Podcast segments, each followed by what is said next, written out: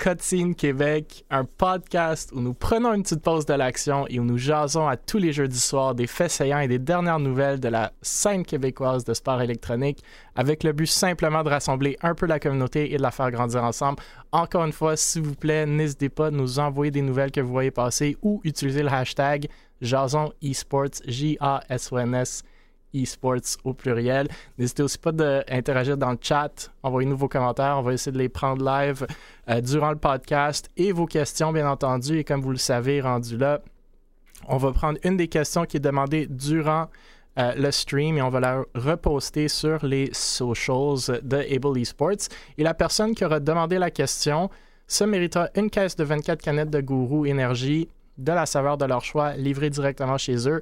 Ah, Donc, euh, n'hésitez pas euh, de, nous shooter vos questions et ça va nous faire plaisir de les prendre. Bon, sans plus tarder, merci encore d'être avec nous. Beaucoup de nouvelles ce soir, comme à chaque semaine, agréablement surpris. Vous avez moi, Mille, euh, cofondateur et VP développement des affaires chez Able Esports et administrateur depuis récemment chez la Fédération québécoise de sport électronique. On a à ma gauche à ma gauche, oui. Léo Vinci, euh, streamer Twitch et créateur de contenu chez Able Esports, entre autres euh, avec tout plein d'autres projets, plusieurs desquels on va parler ce soir. Et Firefox, commentateur esports, principalement sur League of Legends, consultant esports aussi pour les cégeps et porte-parole du programme esports du cégep de Sorel-Tracy. Stars Fox était supposé d'être avec nous ce soir de retour mais malheureusement, il y a eu une urgence. Donc, on l'a remplacé avec un très beau logo qu'il a créé quand même. Donc, euh, on a. Euh... faire le logo legit. Ouais, ben, j'allais dire ça, mais bon, au moins quelqu'un l'a dit. Léo, ce soir, ça va être Monsieur, Monsieur Hot Taste. C'est ça. Ah, Léo revient d'une soirée, il est 20h, il revient d'une soirée il trouve que les gens de Montréal se pensent trop cool. Mais bon. Ah non, mais pour vrai, c'est On pourrait s'en parler peut-être vers la fin du podcast. On fait de ligne ouverte à la fin, Exactement. Euh, on va passer au sujet euh, parce que, comme je viens de mentionner, il y en a quand même beaucoup et euh, c'est le fun, mais on veut pas trop étirer le podcast. Donc, on va s'y lancer tout de suite. Le premier sujet va bien entendu beaucoup intéresser Firefox. Et je vais le laisser ben, parler ben, pas mal. Mais je vais quand même mettre la table donc, euh, les finales de la LCSE se sont déroulées en fin de semaine passée. Nous avons parlé des finales de la LCSE lors de notre podcast de la semaine dernière que vous, que vous pouvez aller voir sur YouTube, Spotify, Apple Podcast, Google Podcast. Euh, Firefox, comme je viens de mentionner, pourra vous en dire plus dans deux secondes. Mais on parle donc ici de la Ligue collégiale de sport électronique québécoise, bien entendu, qui regroupe plus de 35 cégeps et plus de 500 joueurs dans les jeux de League of Legends, Overwatch et Rocket League. Si j'ai bien compris, la Ligue comprend quatre divisions à League of Legends, trois divisions à Rocket League et une division à Overwatch. Donc, dans la division 1 de League of Legends, c'est le cégep Sainte-Foy qui a battu le cégep Saint-Hyacinthe, une fiche de 3-0. Division 1 Rocket League, le cégep Édouard Montpetit a battu le cégep Sept-Îles 4 à 3, donc assez serré. Et à Overwatch, c'est le cégep Granby qui a battu le cégep Montmorency 3-0. Les finales ont été euh, streamées en direct sur trois jours. Donc, la fin de semaine passée, c'est Firefox qui faisait la production. Donc, il vient de mentionner euh, off-stream euh, qui n'a pas beaucoup dormi. Mais on est content de l'avoir parmi nous ce soir. Je m'étais personnellement logué quelques fois pour regarder un peu. La qualité était vraiment belle, comme à l'habitude. Et il y avait quand même un bon viewership, je me rappelle bien. Mais bref, Firefox, je te laisse sur la table. Veux-tu nous en parler un peu? Euh, de tout et de rien, comme tu veux? C'est, euh, libre. Ben oui. Ben écoutez, les finales, je vais y aller en deux sections, parler un peu de mon expérience en tant que producteur, mais parler des finales en, elles-mêmes.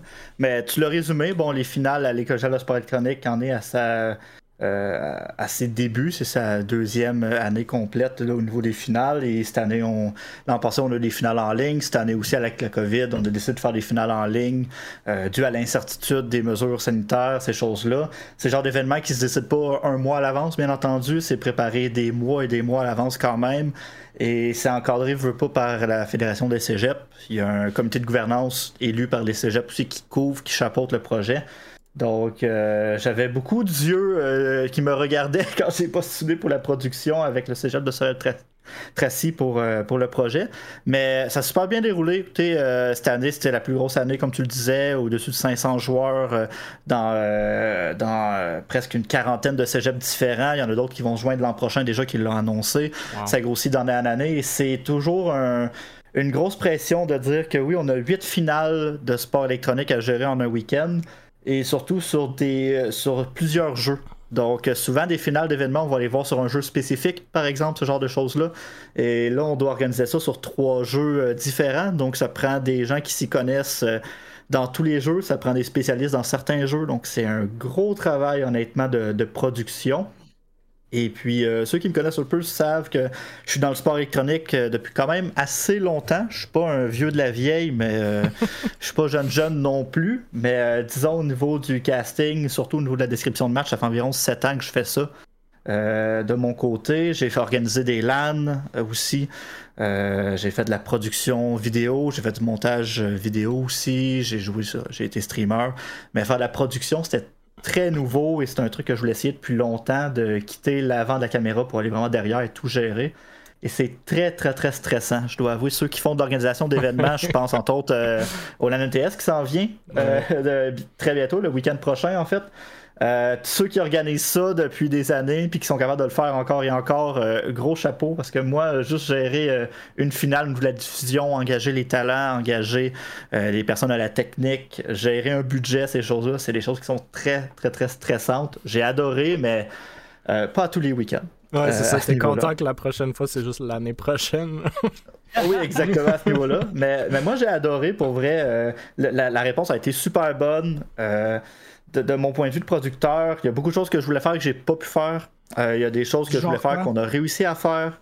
C'est quoi, mettons, que tu aurais voulu faire puis t'as pas pu faire? Euh, un, truc que je voulais dès le début, mettons, que j'ai pas pu faire, ça a été d'avoir euh, un, un autre host, animateur général pour tout le week-end et, mettons, un analyst desk à ce niveau-là mm. pour les matchs. manque, pas seulement de budget, mais manque de temps et de pour le faire, plutôt que de décider de le faire à la volée parce que je voulais le faire, j'ai décidé on le fera pas. Puis on va juste essayer de se concentrer sur ces choses qu'on peut bien faire quand même, surtout pour une première fois pour moi comme producteur. Mais c'est de quoi que j'aurais aimé faire par exemple que j'ai pas pu faire euh, pour différentes raisons. Euh, manque de personnes qui ont euh, postulé, en fait, parce que je veux pas, c'est un appel à tous pour ceux qui voulaient partager sur le projet. Je voulais pas, vu que c'est moi le producteur, animer ces choses-là. Je voulais pas aller devant la caméra le moins possible parce que je savais que j'avais beaucoup de travail derrière. Euh, c'est le genre de choses que j'ai mis de côté. Euh, c'est un des exemples les plus concrets. Ça, c'est des petits détails ici et là. Par exemple, ah, j'aurais aimé avoir tel graphique, mais finalement, manque de temps. C'est une idée de dernière minute. On ne l'a pas implémenté dans la production, euh, dans la diffusion. fait que c'est beaucoup de choses que je fais. Oui, je voulais pousser un peu. j'avais mis la barre haute en disant que je voulais révolutionner l'image du e-sport québécois. Je disais ça un peu à la blague, bien entendu, mais je voulais montrer ma vision de ce que ça a l'air un show. Euh, fait qu'il y a beaucoup de choses qui n'ont pas pu être faites, puis je, prends le blâme en partie parce que soit j'ai mal prévu les choses, soit qu'il y a des choses qui étaient trop grandes, en fait, j'ai mis la barre trop haute. Euh, mais il y a des choses qui se sont bien passées aussi. Euh, j'avais un gros défi cette année qui était que je voulais mettre à l'avant le talent collégial au niveau des casters. Fait que j'ai pas été avec les casters, mettons, professionnels québécois. Mhm. Je vais le mettre en guillemets ici, mhm. professionnels ici, mais les, ceux qui ont plus d'expérience, ceux qu'on revoit le plus souvent.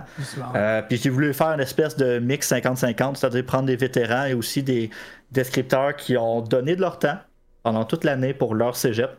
Et puis euh, ils ont relevé le défi euh, haut la main. Parce que je pense, moi je pense justement, ce qui est très très cool de, de tous ces programmes universitaires, cégep, puis, puis même secondaire, c'est c'est pas juste le, fait qu'il y a des joueurs qui jouent, mais justement, il y a tellement d'autres affaires autour, les casters, la production, euh, les, médias sociaux, tout ça, que le marketing, tout, ça que les étudiants peuvent apprendre des skills qui sont vraiment intéressants. Fait que j'ai vraiment aimé euh, justement ton approche d'aller chercher des casters, euh, ben, des étudiants casters. On ah, souvent, en fait, aussi, je pense que pour faire du pouce là-dessus, là, puis après, je, je, tu me donneras ton avis, mais le fait de jumeler puis de. je pense que nous, on n'est on est pas de l'ère ou de la génération euh, ou des générations euh, qui va comme vivre la. Pas la renaissance, mais comme le, vraiment le, groupe pop-off du e-sport québécois, mm. tant que ça. On va, on va le voir dans plus tard, mais on va pas le vivre comme les jeunes pourraient le vivre. Puis le fait de faire le mentorat un petit peu de, de caster que tu as proposé un petit peu, c'est quand même cool parce que on forme la relève, veut, veut pas à travers ça, puis on essaie de démontrer aux jeunes que c'est de quoi de viable. Tu sais, Ça fait. C'est. Dans nos temps, ben, dans, nos temps. Mais tu sais, c'était pas quelque chose de, de même. Mais tu sais, mettons, même moi, je me souviens à mon secondaire ou à mon cégep, le e-sport, ça existait quasiment Non. même pas, tu sais. Fait que de pouvoir être un jeune du cégep présentement, puis de se dire qu'il n'y a pas juste. Tu, tu peux non seulement être dans le domaine en, en étant bon au jeu vidéo, mais plus que ça, tu peux être dans le domaine en étant charismatique puis en comprenant le jeu. C'est hot, tu sais, comme au même principe que quand je castais, je suis pas bon au jeu, mais comme c'est le fun de caster, puis c'est une porte d'ouverture vraiment facile pour du monde qui tripe sur le e-sport de juste s'embarquer dans le monde, puis ce qui était pas disponible il y a quelques années, tu sais. C'est Ouais. hot. Ouais, c'est c'était- c'était un peu l'idée que j'avais derrière. C'était comme si je voulais faire les choses différentes. Dans ma tête, c'est pas les. C'est pas, euh, pas un championnat du monde, loin de là, les finales de la LCSE. Euh, c'était une idée que je voulais amener d'avoir des, des descripteurs locaux, des jeunes. Des jeunes dans le sens où souvent c'est des étudiants au cégep à ce niveau-là. Comparé à moi, sont jeunes euh, à ce niveau-là. Euh, mais c'est dans le sens où justement, je voulais apporter la chance, puis je me dis, gars, c'est pas un, c'est pas une production c'est pas les championnats du monde de League of Legends, c'est pas les euh, la Overwatch World Cup, euh, c'est vraiment, ça reste québécois, c'est local, c'est petit, on n'aura pas euh, 10 000 viewers, il y a pas Nike qui va arrêter de nous commanditer parce qu'il y a un caster qui, a fouillé à cause de ça, tu sais. Je veux pas, ça reste un show, tu sais, cégep en spectacle, tu sais, pour l'avoir fait, pour l'avoir vu, c'est un peu le même principe, c'est le talent local qu'on veut mettre à l'épreuve, ça fait partie de l'expérience collégiale, je veux pas, tu sais, quand au cégep, si tu veux juste faire tes études, ben tu fais tes études, tu t'impliques pas dans une équipe de e-sport, tu t'impliques pas dans le troupe de théâtre, tu t'impliques pas dans le cheerleading, dans une équipe sportive ou dans l'association étudiante. Le collégial, c'est une expérience, c'est pour créer des souvenirs et créer justement des moments autres que les études. Puis je trouvais que les finales de la LCSE, ben, ça pouvait amener ça justement aussi. Ouais. Donc euh, chapeau, chapeau aux étudiants qui ont relevé le, le défi honnêtement à ce niveau-là. Ben, Et- chapeau, puis- cha- chapeau aux étudiants qui montrent que le e-sport est un sport. Ouais. Ça, j'embarquerai pas dans ce débat-là, mais Parce qu'on me le pose à tous les ans au cégep, honnêtement. C'est même pas un débat, J'ai toujours un parent qui me pose la question, puis je, c'est un plus, un débat. On, on en parle juste. C'en est un, puis même selon la définition du dictionnaire, je définis n'importe qui dans le chat en ce moment de venir me voir, puis euh, On aura, un- on aura peut-être un special, euh, une émission spéciale euh, J'aimerais du podcast vraiment ça. juste pour parler de ça. Puis c'est Le truc, vais on Léo invite du monde qui croit vraiment pas que c'est un Ouais, sport. il faut, il faut les deux. là. là-dedans, On va là. mettre tous ceux qui croient en bleu, puis tous ceux qui croient pas en rouge. Puis ça va être un petit. euh, Ah, et puis pour vrai, on les laisse se faire, on les laisse être gênants, là. Euh, Twitch Rivals Esports. Moi, j'ai. Moi, moi, écoute, euh, j'arrête pas de le répéter, mais justement, tu sais, nous, on en parle aussi de la LCSE puis de la LSSE aussi. euh, Mhm. Juste parce que je trouve justement que ça rayonne pas assez à l'extérieur de, de, de ces. De ces puis c'est normal, là, mais de ces communautés-là, des cégeps et des, des secondaires. Puis je pense que ça le mérite. Mais moi, la question pour toi, puis t'en as un peu glissé un mot, c'est. Puis quand tu l'as dit, moi, ça m'a fait comme Ah, maudit que ça serait cool. Tu sais, faire les finales en personne, ça serait tout un événement. Ça, ça pourrait vraiment, vraiment être cool. Je comprends avec la COVID, puis en termes de logistique, si tu penses que virtuellement c'est tough, euh, j'ose croire qu'en personne, c'est toute une autre game. Oui, mais- je, pense, je pense que le plus gros problème des événements présentiels, c'est le, le lieu, là. Ouais. À- une fois que le est après, tu, tu travailles avec les cégeps, ils en, ont de, ils en ont de la place, les cégeps. Après ça, le, problème, tu sais, mettons, moi, je coach dans un cégep, un, je coach le show au cégep, puis avoir accès à des installations dans un cégep qui a d'autres sports, ou c'est un fight. C'est vraiment compliqué parce que Ouais. les, les- les-. Mettons, tu veux le faire dans le gymnase. Tu veux le faire dans le gymnase parce que c'est la place qui a le plus de trucs. là. Il y a les prises. Est-ce qu'il y a des équipes qui pratiquent? Est-ce qu'il y a des sports? Est-ce qu'il y a des, des ligues civiles? Est-ce qu'il y a des tournois? Est-ce qu'il y a ci? Est-ce qu'il y a ça? C'est tellement difficile de dealer avec les, les- un, les organisations du cégep, puis après ça, la RSEQ qui gère les organisations du cégep. Ouais. Ben, le, le- le fait de l'avoir en, en présentiel, en fait, le gros problème qu'on voit, veut pas, parce que euh, oui, je m'occupe La du. distance, je- j'imagine. je- je- ben, c'est un des problèmes, premièrement, mais outre la distance, parce qu'au final, tu sais, des finales provinciales, il y en a au hockey, il y en a au soccer, il y en a au basketball, volleyball, collégial, tu sais, Ouais. t'en as dans tous les sports. Ah ouais. Euh, tu sais, je m'implique aussi dans le, dans le programme de hockey sur glace au cégep de Sorel avec les rebelles. C'est moi qui fais la description des matchs. Fait que, tu des, quand Tedford ou bien, euh, tu sais, euh, euh, tu peu importe le cégep d'où c'est qui vient, tu sais, quand ils viennent sur la route, Alma s'en vient passer un week-end à Sorel. Ils en font de la route aussi. ça se fait dans le calendrier, ça se met. Mais qu'est-ce que genre, envoyer toute une équipe de hockey genre dans un bus, ça fait quand même différent que d'envoyer genre trois joueurs de Rocket League. Ben, le, problème avec ça, c'est que c'est pas tous les cégeps qui mettent la même énergie puis qui considèrent le e-sport de la même manière. Il y a quelques cégeps qui le considèrent comme la plupart de leurs autres sports, fait qu'ils vont mettre des ressources, de l'argent, un local, des mm. ordinateurs, tout ça.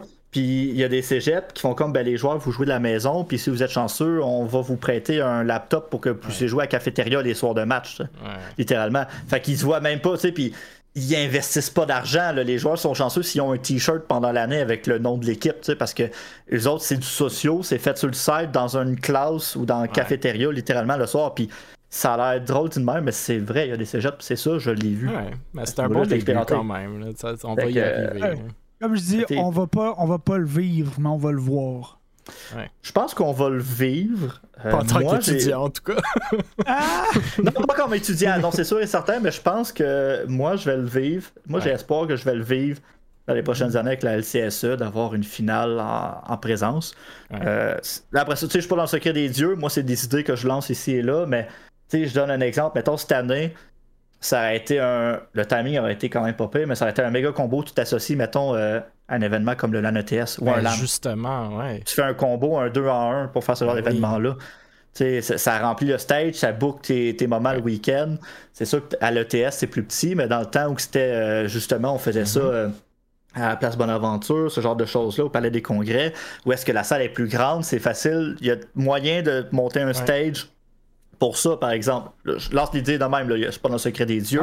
c'est pas une chance que ça va arriver. mais c'est une idée qui, tu combines ça avec un événement, plutôt que de faire juste ça, tu fais un 2 en 1, c'est gagnant-gagnant pour tout le monde, ne veut pas, parce que tu fais de la visibilité autant pour un que pour l'autre aussi. T'attires du public supplémentaire. 100%, puis ça donne justement, puis je sais même pas, ça se peut que je l'avais même mentionné sur le podcast, mais justement, ça donne du rayonnement à ces jeunes-là à l'extérieur de leur, de leur communauté cégep.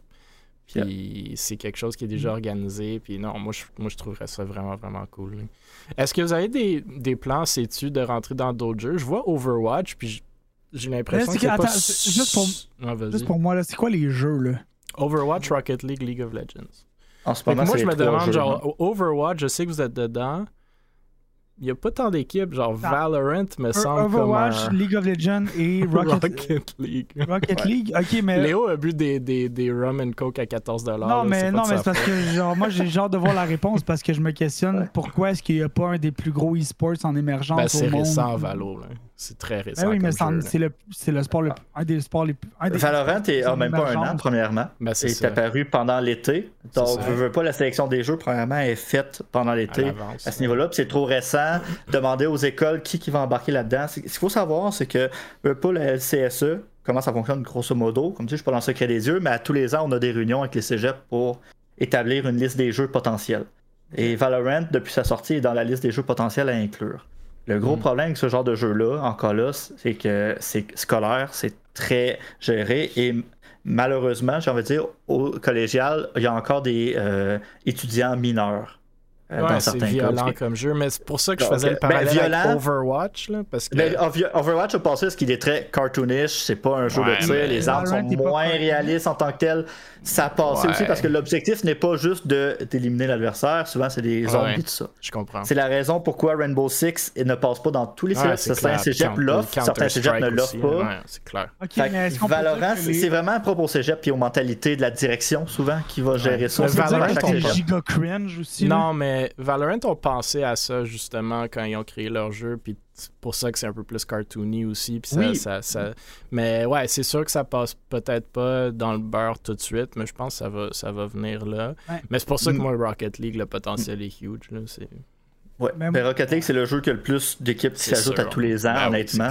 Euh, c'est aussi le, le, le, le, skill ceiling est giga élevé en plus. Là, comme tu peux avoir du, du gros gameplay, mais je trouve vraiment que la gestion puis euh, la, gestion collégiale des sports là, est giga cringe, honnêtement. Ben, c'est, tôt. C'est tôt dans la game. Puis on en a parlé souvent. C'est des, c'est des établissements qui sont old school, puis université, même ben chose, qui sont gérés par des gens qui sont d'habitude plus vieux, cheveux gris, C'est genre de monde qui pense que les jeux vidéo provoquent de la violence chez les gens. Ben oui, puis il y a beaucoup de gens qui pensent ça. Il y a beaucoup, beaucoup de gens qui pensent ça. Puis nous, on le voit, on n'est même pas dans les écoles, mais nous aussi, on le voit là, quand on parle à des partenaires qui sont pas dans l'e-sport.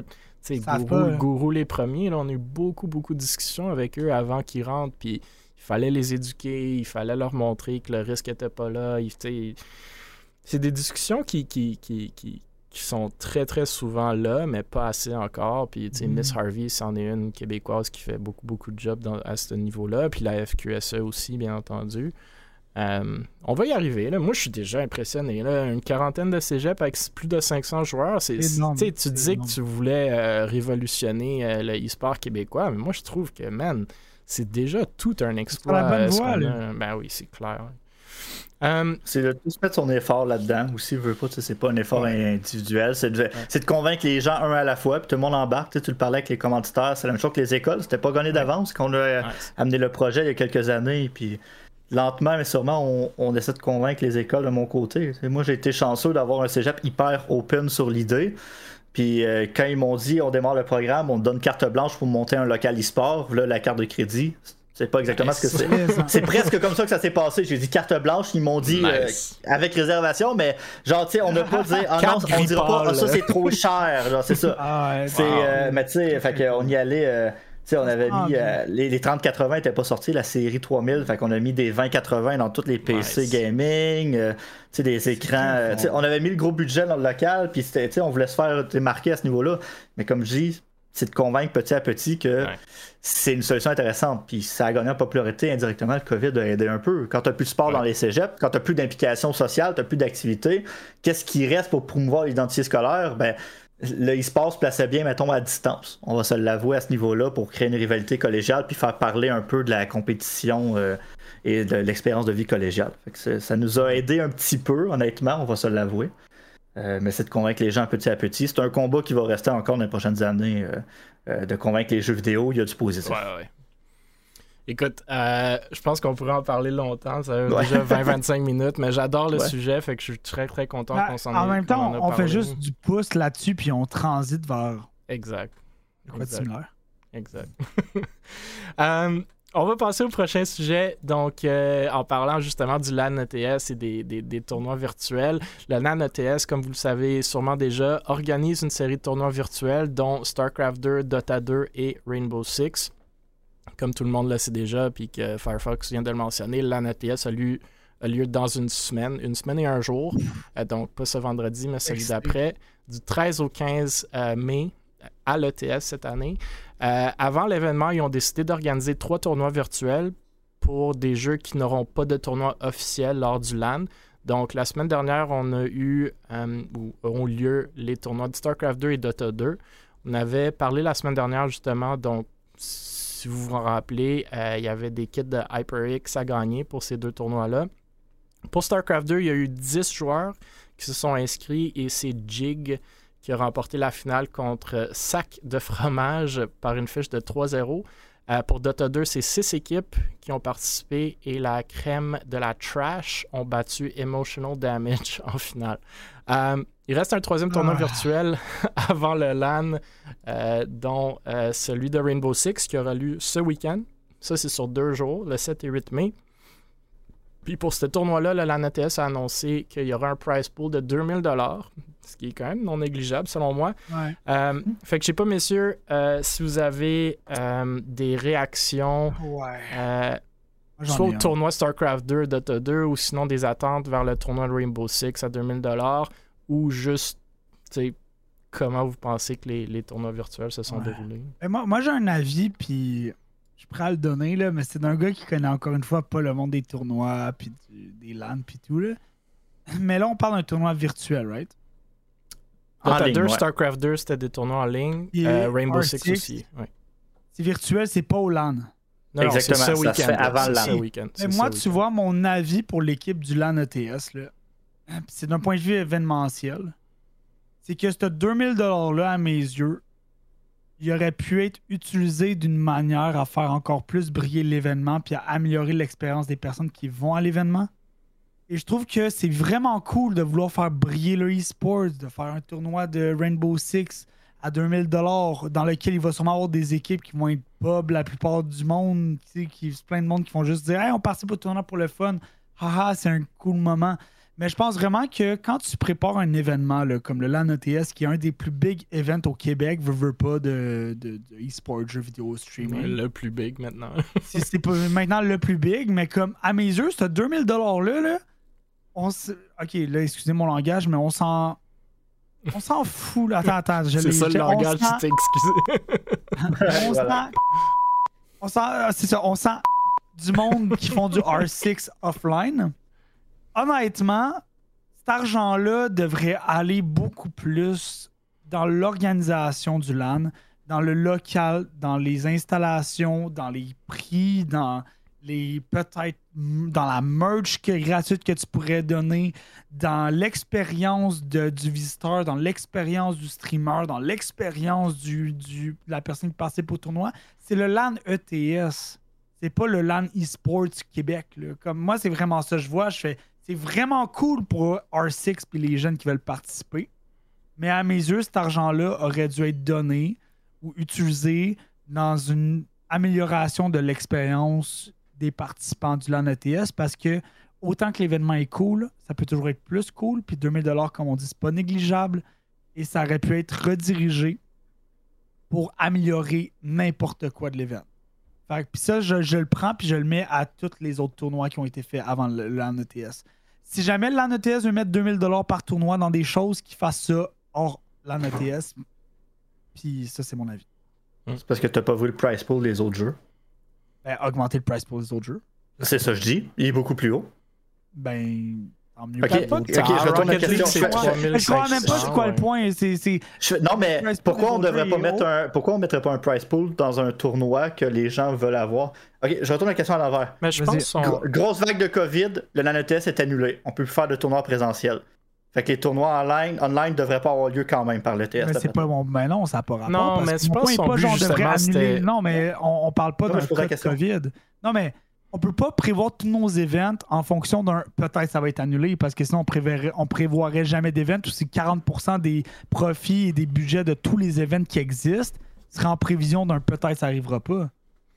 Je pense le point. je, pense, je pense le point de Léo, du moins de moi, comment je l'ai entendu, puis j'y avais pas pensé de même, mais, mais je suis quand même d'accord avec euh, sur le coup, c'est que si tu organises un, événement, puis je vais réutiliser le mot de, Léo, un giga événement, euh, peut-être que tout ton focus devrait aller envers cet événement-là plutôt que de faire des trucs un peu à côté. C'est sûr que les, tournois virtuels, ce qu'ils ont, ils l'ont fait l'année dernière, le LAN ETS chez vous, je pense que c'était parfait ce qu'ils ont fait. Euh, justement, ils ne pouvaient pas le faire en personne. Fait que c'est d'un côté, je comprends pourquoi ils font, parce qu'il euh, y avait quand même une communauté Rainbow Six qui, voulait, qui voulait des tournois qui étaient un peu déçus. Fait que j'imagine que la NTS a capitalisé là-dessus avec ce tournoi-là. Euh, après, si tu vas faire un tournoi virtuel, pourquoi ne pas juste l'avoir fait la fin de semaine du LAN ETS aussi? Là? Ça, je suis pas clair là-dessus. Mais si je regarde la. Puis j'ose croire que la participation pour Rainbow Six va être plus élevée, mais si je regarde la participation des autres tournois. Genre, faire un tournoi virtuel pour 10 joueurs de StarCraft 2, ça me semble comme beaucoup de jobs pour pas beaucoup d'impact. Puis à date, il y a juste 6 équipes de Rainbow Six inscrites dans leur tournoi. Euh, puis je pense pas qu'il va en avoir tant que ça, surtout si c'est juste des équipes québécoises. Genre, c'est, pas une immense communauté quand même. Euh, je suis pas contre. Écoute, c'est cool, c'est vraiment nice d'avoir un tournoi de 2000 de Rainbow Six québécois. C'est très, très, très cool. Mais après, est-ce que c'est est -ce c'est l'ANETS qui devrait le faire? je comprends pas une le semaine point. avant l'événement. Genre, pourquoi? Comme, à quoi ça sert? Au bout du compte, je comprends que c'est qu'il y avait juste un étudiant ou deux, ou genre un groupe d'étudiants dans l'association étudiante qui aime Rainbow Six, puis on dit « Ah, c'est vraiment est-ce qu'on pourrait juste faire un tournoi virtuel? » Genre, puis mon point est pas contre les tournois à 2000$ de R6. Ça, c'est huge. Mon point, c'est genre, pourquoi est-ce que l'AN ETS met 2000$ dans ça, qui est virtuel, qui fait c'est juste du monde qui vont participer pour gagner le 2000 Au bout du compte, à mes yeux, ça aide pas le LAN, ça aide pas le e-sports québécois tant que ça parce que c'est juste un en contexte du LAN. C'est genre. Je suis surpris qu'il n'ait ah! pas juste fait sur place. Ils ont budget. fais-le sur place, fais-le sur la fin de semaine, diffuse-le durant la fin de semaine. Mais comme tu es le LAN ETS, puis tu fais, tu mets 2000 du budget que le monde pour lequel paye pour venir, veux, veux pas, c'est de l'argent qu'on dépense pour venir au LAN, puis tu le mets sur une fin de semaine qui n'a même pas rapport au LAN. Moi, c'est ça que je comprends pour jouer en plus. Hein. Il est gratuit pour jouer. Fait que littéralement, mettons, les, le monde qui va streamer, jouer, puis tout, ils mettent Le tournoi de Rainbow est gratuit, StarCraft et Dota 2 aussi. Oui. En tout cas, moi, c'est mon point, c'est pas anti-R6, c'est plus comme, man, t'as 2000 à mettre sur un tournoi une fin de semaine avant ton event je suis de plus en plus qu'on en parle, je comprends pas pourquoi ils l'ont pas juste fait. Non, dans ma, tête, dans ma tête, le tournoi était payant, ok. Fait ton ça, ça, serait déjà peut-être plus logique. Même si c'est à distance, 20 l'inscription par mois. Ça, ils sont allés le chercher un commanditaire, c'était 2000 là. Mais ça, j'aurais plus compris si c'était comme un commanditaire spécifique qui voulait absolument un tournoi Rainbow Six, qui leur a donné tout le budget pour le faire, puis le tournoi aurait été labelé genre l'ANETS, powered by je sais pas, l'Auto-Québec pour Rainbow Six, ce qui n'est pas le cas ici. Ça, j'aurais peut-être déjà plus compris, mais je suis d'accord avec vos commentaires. Je pense qu'on est tous pas contre un tournoi Rainbow Six de 2000 dollars, mais de plus en plus que j'y pense, je suis comme. Moi, c'est le fait que le LAN prenne 2000 dollars de son budget, qui aurait pu aller au LAN, puis le mettre dans un tournoi. 2000 dollars dans un event qui est déjà dans une place moins grosse que d'habitude. Comme yo, 2000 dollars là pour le nombre de personnes qui vont être là, tu peux en faire des choses cool avec. le dans, dans, dans, le chat, il dit la communauté Rainbow Six ont toujours été huge au Québec. Ils ont été quand même mad de rien avoir cette année. Donc je comprends le move de le faire en ligne, mais c'est très gros comme prize pool pour du en ligne. Les teams américaines vont venir envoyer le tournoi. Je suis pas certain de ça parce que j'ai pas vu beaucoup d'équipes, puis c'est pas très publicisé. Euh, Après, je sais pas s'ils se limitent au Québec ou pas. J'ai rien vu dans les règlements, mais bon, je les ai pas vraiment lus. Tout le monde peut euh, participer de mémoire pour être sur le Discord de la NTS. Je sais qu'il y a des, 2000 des Européens qui l'ont demandé. on peut faire un poll en chat? Il devrait avoir du NACL là-dedans. Là. pour 2000 euh, sur deux jours, c'est n'importe quoi. Mais moi, je suis juste sur. Tu sais, je suis d'accord avec Goddy, puis je suis d'accord avec le sentiment de justement. Euh, de, justement euh, faire un tournoi de Rainbow Six. Mais après, si tu veux le faire sur deux jours à 2000 la production, les casters, tout ça, ça pas de sens. pourquoi juste ne pas avoir fait une fin de semaine après, puis sur place? hey, 2000 dollars, t'en payes du budget de production, là, quand même, veux, veux pas, ou genre, t'en payes... Genre, 2000 dollars, c'est énorme. non, Yo, j'ai genre beaucoup moins que ça, on fait, on fait, on en fait pas mal. Genre comme, non, mais veux, veux pas comme, mettons, je prends un exemple, mais le LAN euh, Able qu'on a fait là, a coûté moins que 2000 dollars.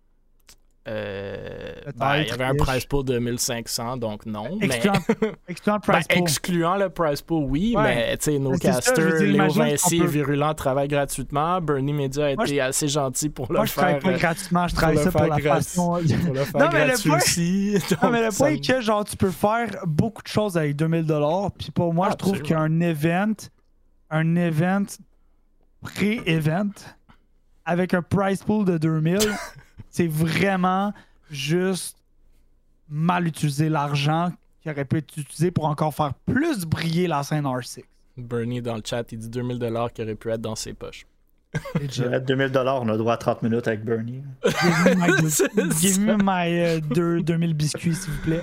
Bon, euh, écoutez, j'ai aimé le débat. Je pense pas qu'on va venir à une conclusion, mais c'est, c'est, cool. Comme, euh, je m'attendais pas vraiment à, ce débat-là. Merci Léo euh, pour tes ce soir. C'est toujours le fun.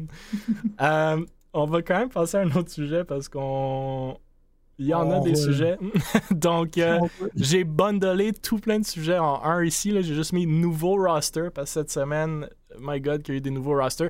Je vais les passer en rafale vous prendrez des notes mentales, puis, puis, puis, vous me direz après euh, si vous avez des réactions sur, quoi que ce soit.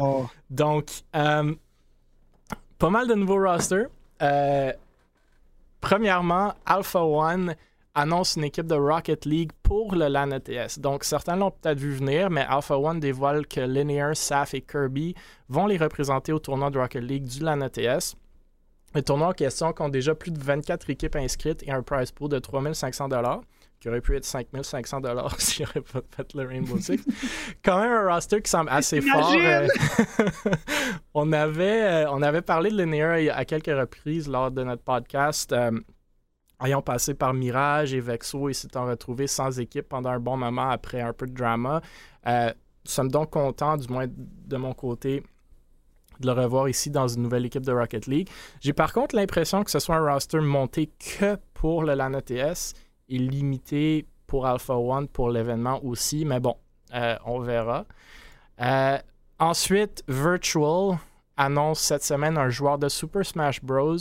Qui les représentera au LAN ETS, soit Vuja. Euh, vous vous souviendrez que le LAN ETS ont annoncé un tournoi officiel lors du week-end euh, pour Super Smash Bros. Ultimate et un autre tournoi pour Melee. Euh, les deux tournois n'ont aucun participant d'inscrit à date sur le site, mais j'ose croire que ça va être quand même relativement populaire lors de la fin de semaine.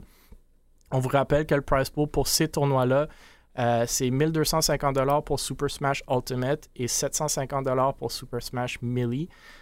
les jeux de fighting game sont un peu moins mainstream, surtout dans les organisations québécoises de e-sport.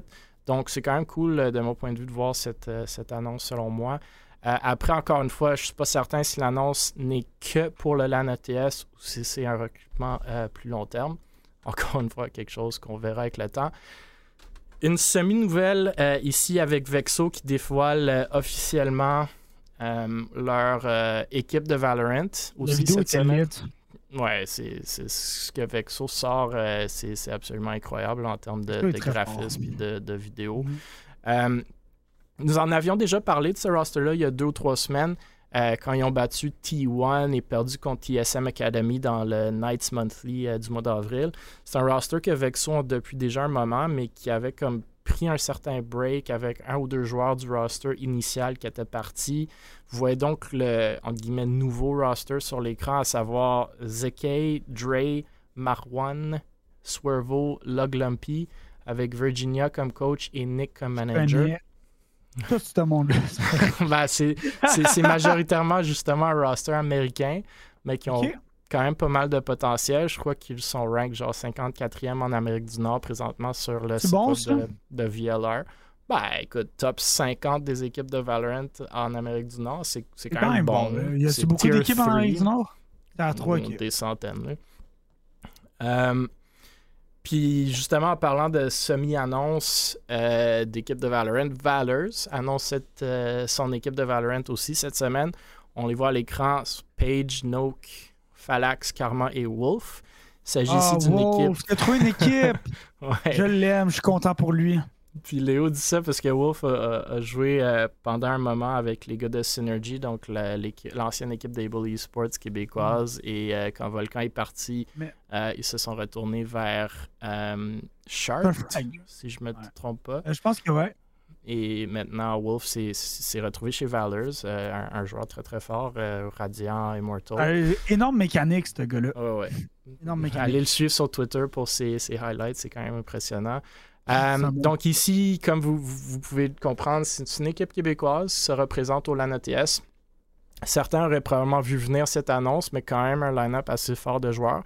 Moi, j'ai vraiment hâte de voir ce qu'ils vont être capables de faire contre les autres équipes québécoises qu'on a justement vu jouer récemment au LAN Able, comme Synergy, l'équipe de Able, euh, les Ibu, ou plus couramment connus comme l'équipe à Beaver. Les 99 euh, Thievers. 99 Thievers. Euh, encore une fois, ici, je ne sais pas si c'est une annonce que pour le LAN ATS, mais avec ce line-up-là, franchement, j'espère que ça va durer plus longtemps. c'est vraiment cool d'avoir une troisième ou quatrième équipe québécoise de Valo. Là. Avais-tu une autre équipe à montrer, un autre roster change ou je peux tout de suite embarquer euh, Un dernier, puis tu peux, tu peux embarquer sur. Euh, ou même pas. Est-ce que j'en ai un? Euh... Ouais, je pense que j'en ai un, mais je retrouve plus l'annonce. Mais attends, je vais te retrouver l'annonce. Un truc de prendre scrims with the boys in first place. Ouais, Valors, Valors. Euh, Finalement, Valor, justement, merci Léo, euh, aurait aussi recruté une équipe de Apex. Ah, ça, c'est ça, là. ça, c'est les jeux à, Léo. On voit qu'il aime Valorant et Apex. Euh, je pense pas qu'il y ait d'annonce officielle, mais on a vu passer sur les réseaux euh, un post de Cobra que vous voyez à l'écran. Indiquant qu'il avait eu un bon ou des bons résultats récemment en scrim avec son trio de Blesna et Benzo screenshot à l'écran montre le nom de Valors comme nom d'équipe, donc peut-être un petit leak pour vous aujourd'hui. Euh, trois joueurs. vous, euh, vous, couperez euh, Cobrax, puis vous direz, vous direz Léo vous donne un bisou. trois joueurs de haut calibre, si je ne me trompe pas. Cobra, Cobrax était un créateur de contenu ou est, et un créateur de contenu. Ah, il est qui a d'ailleurs euh, récemment fait un stream de 50 heures d'affilée pour monter de bronze à master en un seul stream. Euh, Benzo, je connais moins personnellement, mais Blesna, le monde connaît sûrement plus de ses jours euh, comme joueur Overwatch. Je pense qu'il était dans les top 500 euh, au monde à un moment donné. Bref, personnellement, j'aime bien l'annonce car c'est un jeu qui avait comme commencé en force, Apex, perdu un peu de momentum, puis là qui reprend tranquillement de la, la popularité. Puis même moi, euh, je me suis mis à jouer avec des amis récemment, après 20 ans de pas mal euh, juste du CSGO euh, ou du Counter-Strike, puis un peu de Valorant. Euh, donc, euh, écoutez, c'est ça. c'est un peu ça les annonces. J'ai pas mal d'annonces de roster. Je sais pas si vous avez des réactions. Je sais que Léon a. Hey, sur certaines annonces ou votre avis sur les sujets de roster américain, la pensée derrière un recrutement de roster ponctuel pour uniquement un événement spécifique, le fait de rentrer dans des jeux un peu moins courants. Euh, Allez-y, messieurs. Firefox, je te laisse la parole si tu as un avis en premier parce que j'ai. Bien sûr. Ben, par expérience, écoute, c'est. euh, le LAN ETS, c'est toujours ça. Des rosters créés juste pour ça, que ce soit très souvent, c'est des rosters hybrides québécois. J'en ai vu tellement québécois, américains, québécois, ontariens, ou des équipes qui décident de se former pour cet événement-là. C'est souvent un des premiers événements de, l'année, si on peut dire ça ainsi. Ça se passe souvent au printemps, le LAN ETS. Puis des rosters créés pour LAN, puis après ça, que ça se disbande ou ça tient plus. J'en vois plein. Pourquoi? Parce que l'ANTS, c'est souvent un événement avec des prize pools quand même intéressants. euh, au point que ça vaut la peine de se monter une très bonne équipe puis essayer de compétitionner à ce niveau-là. Il y en a qui vont pour le fun, mais il y en a qui vont euh, pour smurfer la compétition, si vous me permettez l'expression. Puis sur les 10, 15, 20 équipes inscrites sur un jeu, t'en as 2, 3 qui sont vraiment qui ont des chances, puis le reste, on le sait, qui se rendront jamais au final à ce niveau-là. Fait que, oui, c'est le genre d'événement où on va voir des rosters qui se créent que pour l'événement. Après ça, qui vont se séparer des équipes, des petites équipes amateurs, des équipes semi-pro, ou même des grosses organisations qui créent un roster juste pour ça.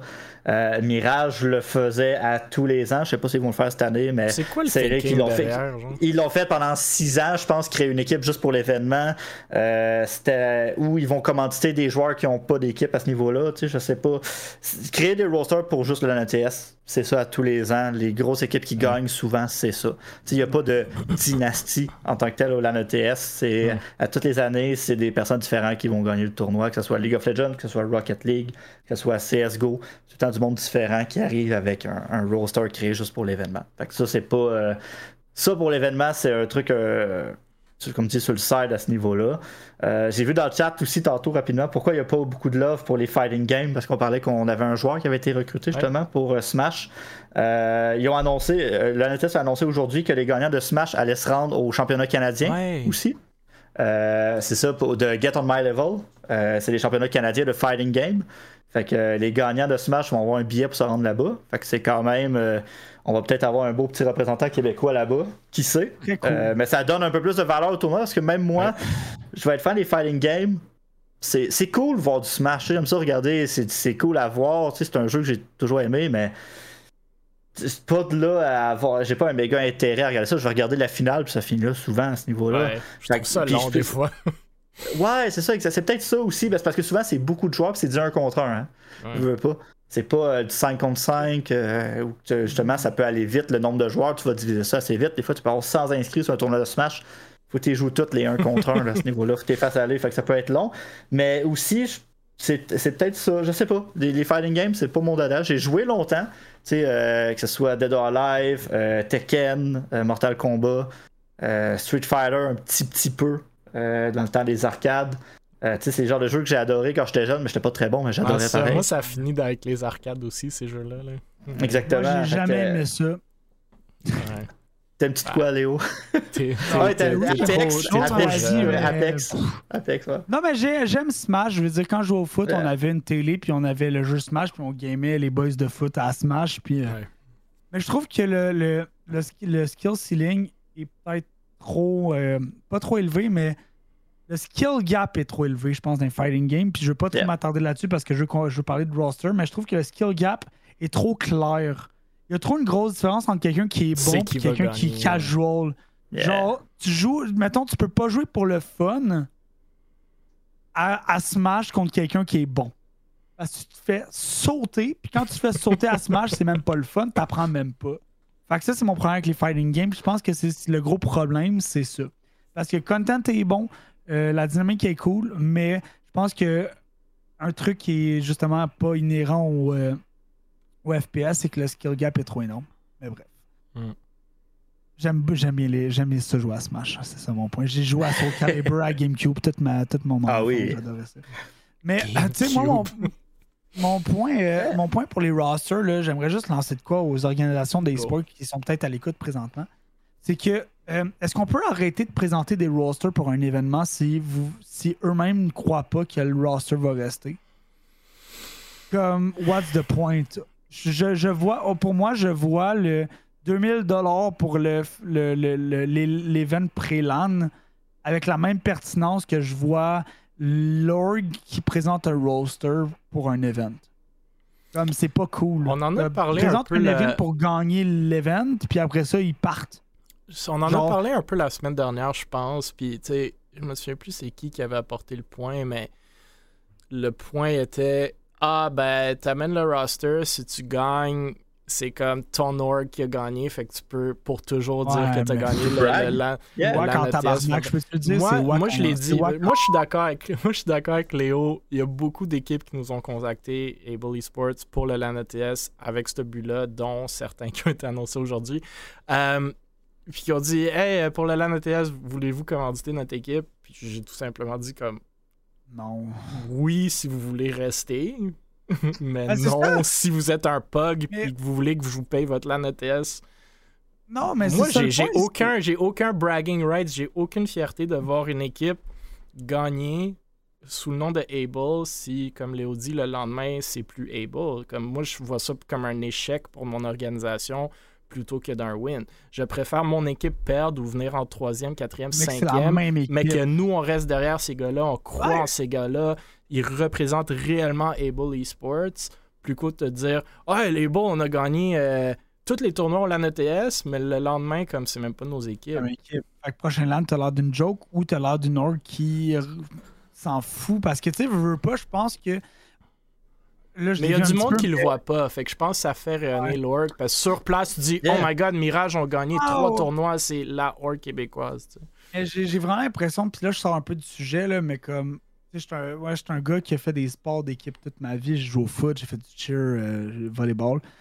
Puis je pense qu'un des plus gros points positifs par rapport à une équipe, puis je rentre le e-sports là-dedans, c'est le sentiment d'appartenance que tu développes pour Mhm. l'équipe. Le sentiment d'appartenance qui est développé non seulement au sein de l'équipe, mais à l'extérieur de l'équipe. Si tu changes de roster ou d'équipe à chaque mois, puis tu permets pas, tu laisses pas le temps, un, de développer ce sentiment d'appartenance-là, puis deux, je pense vraiment, en fait, c'est, puis avec tout le respect que je dois à toutes les équipes qui sont, euh, qui ont fait ça, je pense que sur le long term, ça va juste nourrir le monde parce que tant qu'à présenter une équipe bug, genre qui fait juste se pointer au LAN ETS pour gagner un tournoi, genre recrute du monde pas bon. Recrute du monde qui tripe sur l'organisation, qui adhère aux valeurs, qui, qui sont prêts à travailler puis à s'améliorer. Puis au pire, envoie-les là-bas, fais briller ces personnes-là, puis s'ils perdent, tu les fais briller à travers leurs défaites, puis ça montre, ça te fait briller comme organisation. Du genre, mettons, je prends un ball. Able s'est malheureusement fait. euh, les boys d'Able se sont malheureusement fait éliminer au premier round. Par contre, ils ont démontré euh, beaucoup de persévérance durant les pratiques. Le futur pour cette équipe-là est brillant. On a confiance en eux, on a confiance dans le travail qu'ils vont être capables de donner. Puis on sait que le futur pour, pour l'équipe et l'organisation est infini. Comment tu brilles comme équipe? Plus que. Ben, on remercie euh, les cinq personnes qui ont décidé de porter la bannière de Able pour le tournoi du, de l'AN ETS. Puis le prochain tournoi sont plus là. Ben, je je suis pas d'accord avec ça, honnêtement. Je suis totalement à l'opposé, Ah en fait, de ouais? mon côté. C'est que j'aime ça Euh, le podcast de ce soir. Yeah, j'étais à l'opposé, mais t'as des points qui sont euh, tout à fait legit, puis que je suis d'accord, par contre. Je vais t'expliquer pourquoi je joue un peu l'avocat du diable là-dessus. Mais par expérience, t'as deux genres d'équipes e-sport. Tu as les équipes e-sport compétitives, tu as les équipes e-sport récréatives. Tu as la gang de chums qui veut jouer, s'amuser, puis avoir du fun et s'améliorer. Tenter de gagner, mais toujours s'améliorer ensemble et apprendre à jouer en équipe. Meilleur exemple, Sailor Scouts ou les Mirage Scouts maintenant à ce niveau-là. Une gang de filles qui veulent avoir un environnement super simple pour jouer, qui sont tout avec la même gang. Si tu veux jouer, tu as ta place à ce niveau-là. Ils sont ensemble, c'est la même gang depuis des années. Il y en a qui quittent, il y en a qui embarquent à ce niveau-là, mais ils mettent pas personne dehors à ce niveau-là. Puis ils s'améliorent, je le vois leur niveau de jeu, je les suis depuis des années. C'est un exemple concret d'équipe e-sport, à mon avis, qui est capable de compétitionner, mais qui fera pas des top 1 dans un LAN ETS à ce niveau-là. Mais ils jouent de un pour le plaisir avant tout, d'avoir un environnement sain de e-sport aussi, puis mhm. ça, c'est un exemple concret, à mon avis. C'est très personnel comme avis, mais j'adore cette équipe-là. Et tu à l'inverse, après ça, les équipes compétitives qui, eux, c'est, c'est le branding, ils veulent faire connaître leur nom, il faut des résultats. Nomme-moi une équipe professionnelle de e-sport qui ont gardé un même roster plus que deux ans de temps. Peu importe le jeu. Il n'y en a pas un. Ils ont changé au moins un joueur dans l'équipe pour faire des changements. Ou sinon, c'est un coach qui ont changé. Un joueur puis prendre une équipe publique qui fait juste jumper dans mais il y a aussi, il y a aussi une différence. le, le ça coûte cher. Ça coûte de l'argent, l'e-sport. Si tu c'est pas rentable. Je vois aussi une différence majeure entre dropper un roster, même si tu le fais souvent, parce que ça marche pas, parce que tu veux être compétitif, et recruter un roster sachant que ça va être un roster de 48 heures. C'est ça la différence. C'est ça la différence que moi je vois. Parce qu'Able, on perd des joueurs, on a perdu des rosters plein de fois, on a, on pas tant mis du monde dehors, mais quand même, pour s'améliorer, parce qu'on veut être compétitif, mais on n'a mhm. jamais recruté un roster qui m'a dit, ou même un ah. joueur qui m'a dit, je vais être là 24 heures. Je suis comme, ben, ok, I guess. je pense que je suis d'accord avec Firefox sur son point, dans l'optique, avec la, la, nuance que tu apportes, Mil, qui est, il y a une différence entre recruter un roster pour gagner, puis recruter un roster pour un tournoi. Faire des changements dans un roster parce que tu trouves que ça fonctionne pas puis tu veux gagner, c'est correct. Mais dire, hey, ce roster-là représente l'équipe en fin de semaine en ayant connaissance de cause que ce monde-là crisse leur camp le lendemain, après avoir bu de la bière au LAN ETS, puis en disant, hey, c'était lit, on a gagné 1004. Ça, c'est un on les voit plus jamais. Puis que next thing you know, ils sont comme. Après ça, on connaît le réseau du e-sport, ça va. Mais ça me semble quand même comme. Ok, là, on parle du, point de vue des, des orgs, mais du point de vue des joueurs, c'est quand même insane comme tu deal, non? Non, mais oui, ils sont winners en estime, ils vont continuer à le faire tant que les orgs les collent pas sur leur niaiserie. Mm. C'est le rôle des orgs aussi de dire, genre, dude, comme. Soit tu t'impliques à 100% ou tu t'impliques pas. Genre, au pire, vas-y, comme. Mm free money. c'est différentes mentalités. Moi, moi, je suis d'accord avec Léo, peut-être pas de façon si forte comme à l'habitude, mais euh, Able, on a cette mentalité-là. On veut du long terme, on veut bâtir des équipes compétitives, mais on veut qu'elles restent avec nous, puis on veut qu'elles soient fières, ces équipes-là, de porter le, logo Able, puis la bannière Able. Euh, mais je vois, je, vois la pertinence, je la vois. C'est juste pas mon approche, mais je dis pas que c'est. Tu sais, je dis pas que je suis catégoriquement contre, mais je pas quelque chose que moi je ferais avec mon organisation personnellement. Mais je le vois. Après, ça, dépend de l'entente que tu as avec les joueurs aussi. Tu veux pas, il y en a, il y en a qui rénumèrent les joueurs qui disent OK, mettons la ETS. Euh, le prize pool, mettons l'équipe gagne le tournoi. C'est quoi le deal? Est-ce que c'est les joueurs qui gardent le prize mm. pool? Le cash va-tu tout à l'organisation, mais l'organisation a payé le billet? Euh, c'est quoi le deal après ça? Il y a beaucoup de mm. variantes que malheureusement on ne sait pas. Puis des fois, le problème vient autant de l'ordre que peut venir des ah joueurs aussi. Euh, il y a plein d'infos qu'on sait pas. Puis par expérience aussi, il y a la maturité. les joueurs, ils ont quoi 17, 18, 20, 20 ans maximum. dans le fond, il y en a, c'est quoi? Il y en a qui sont encore aux études, il y en a qui vivent encore chez papa-maman, il y en a qui travaillent aussi à temps puis ils ont pris congé ce week-end-là, mais sont pas disponibles pour faire tous les scrims, tous les tournois aussi. Il y, y, a plein de situations que malheureusement qui parfois justifient le fait de faire un roster pour un tournoi dans un monde idéal, on veut tout un roster stable qui va durer puis que tu peux faire évoluer. Mais la réalité est que malheureusement, c'est très rare que ça arrive.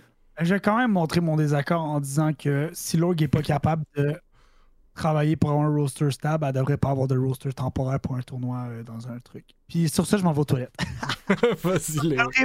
hey, j'ai du temps d'antenne, let's go. je, vais passer au prochain sujet euh, pendant que Léo va faire son bio break. Euh, puis on passe d'annonce de, roster vers une annonce de changement de roster. Donc, en l'occurrence, euh, Nocturnes. Pour ceux qui connaissent pas Nocturnes, c'est une équipe de Rainbow Six en NACL, donc North American Challengers League, soit la Tier 2 de Rainbow Six. Si je ne me trompe pas, initialement, cette équipe-là était une équipe québécoise chez Windstorm. Après, ce que je comprends, ayant été un peu de drama entre les joueurs et l'organisation, c'est Memories, ou dans le temps connu sous le nom de Ripsaw, qui avait racheté l'équipe, ou plutôt la licence d'Ubisoft, de la part de Windstorm, voulant, encore une fois, si j'ai bien compris, garder la possibilité pour ses amis de continuer de jouer dans la NACL.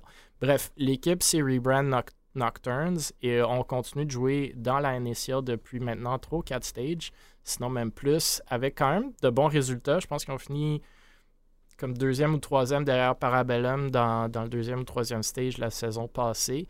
Bref, avec le temps, ce, qui avait commencé comme un roster québécois s'est petit à petit effrité pour ajouter des joueurs américains ou canadiens. Avec l'annonce que vous voyez à l'écran, soit le départ de Exod et Lucky, euh, il reste malheureusement plus de joueurs québécois sur le roster et donc plus de joueurs euh, qui étaient dans le roster initial pour l'instant euh, les rosters pour le stage 2 de NACL. J'ai regardé sur le site web.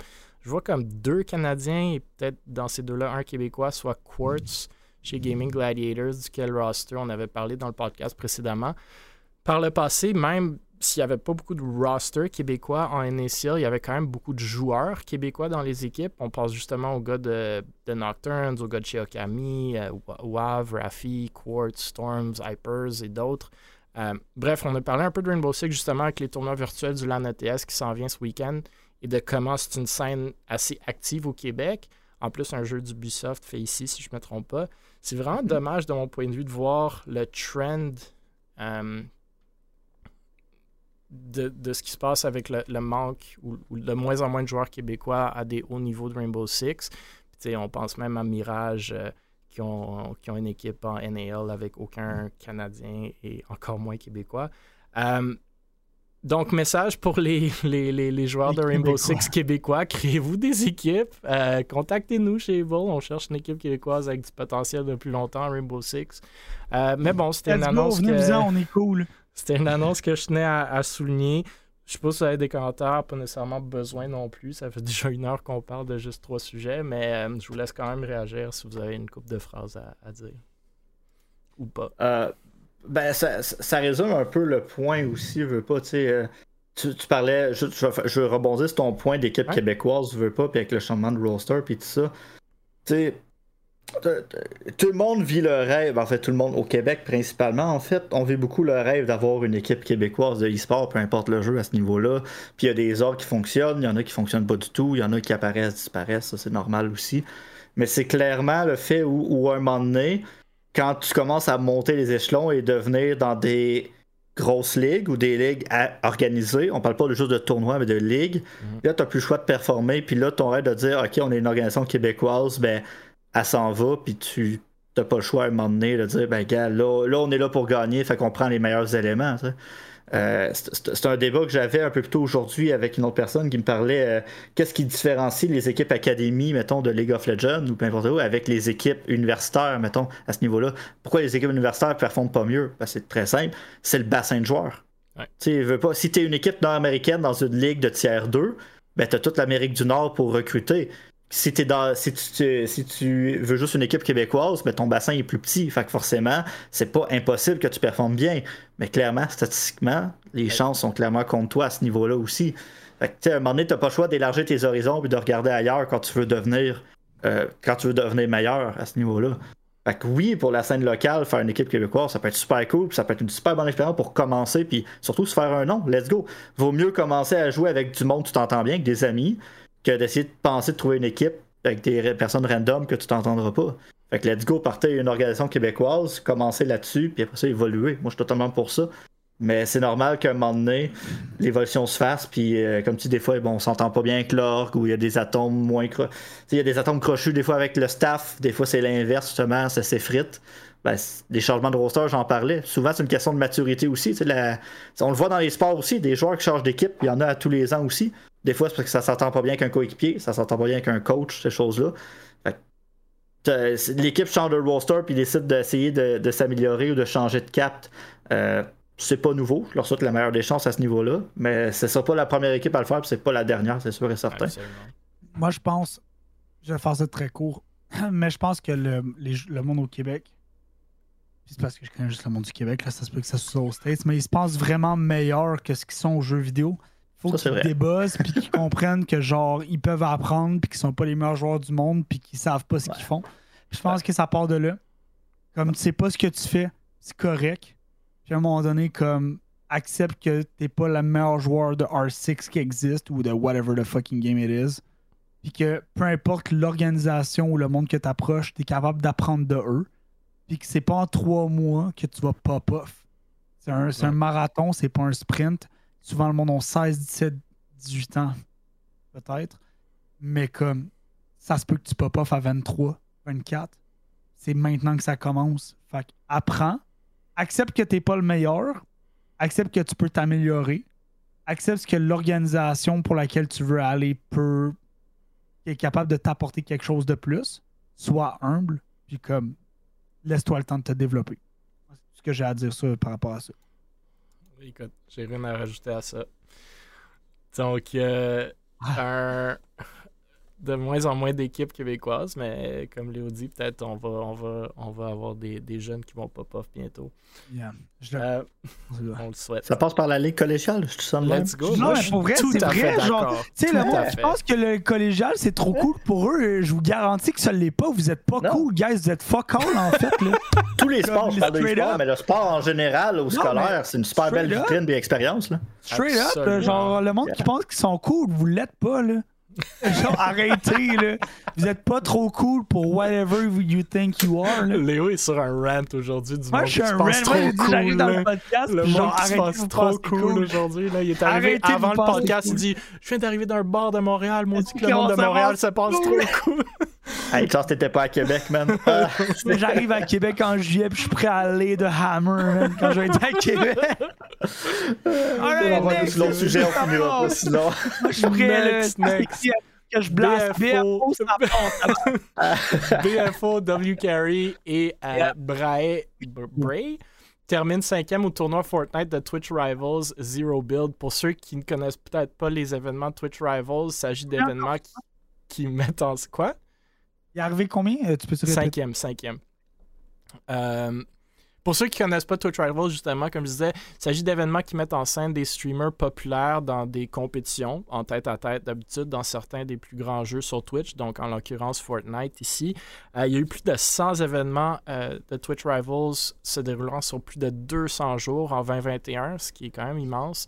Euh, bref, ici, c'est un tournoi Fortnite Zero Build, donc le relativement nouveau mode de jeu sans build à Fortnite, avec plus de 450 000 en prix, dont 100 000 pour chaque euh, région participante, incluant bien entendu l'Amérique du Nord. Donc, euh, certains de nos amis québécois ont été invités à l'événement, soit l'équipe de BFO, Carey et Bray. Et comme vous voyez à l'écran, si vous le voyez, on vous ré- euh, ils ont réussi de terminer cinquième, remportant 8250 ou 6750 selon si on prend le tweet à Carey ou à BFO Bray. là, ils ont des montants différents. Euh, on voit des gros noms dans la liste, donc super cool de voir le beau placement de nos joueurs locaux. Euh, je sais pas si vous avez des réactions sur le placement de l'équipe ou bien plus généralement sur les événements Twitch Rivals, mais je tenais à souligner quand même un bel exploit. là. Quelque chose à dire, Firefox? Oh, ben, je suis pas un. tu sais, honnêtement, je, les connaissais pas du tout. tu sais, avant que tu m'envoies les sujets à ce niveau-là. Fait que, tu sais, je suis je suis allé voir rapidement. Et euh, tu sais, c'est le fun de voir que veut pas dans ce genre d'événement-là, ben à un moment donné, moi je suis pas un pas un joueur de Fortnite, j'ai une game à vie. Je l'ai essayé juste pour dire que je l'ai roulé puis ça suffit là. Tu sais, les bâtiments partout, moi je- ça me donne. je te comprends Le- tout à fait. moi, écoute, j'ai assez à gérer, savoir mon secondary de ma grenade, là. Écoute, à un moment donné, quand je fais des FPS, demande pas de faire des, des bâtiments en plus à ce niveau-là. Mais c'est le fun de voir que justement, euh, ben, de- ça permet justement de voir que la- les, les joueurs d'ici, les, les streamers, euh, nos streamers sont capables, ou nos bons joueurs sont capables de rayonner. Ça montre qu'il n'y a pas juste, euh, il y a pas juste XQC, genre, qui a réussi sur Twitch, mettons, là, comme Québécois. J'exagère à ce niveau-là, mais tu sais, Je vois où tu t'en sais, je veux dire, c'est le fun de voir que, tu sais, en, en parlant de cette annonce-là, ben, ils sont capables d'être bons joueurs, mais ils sont capables de bien performer, de rayonner à ce niveau-là.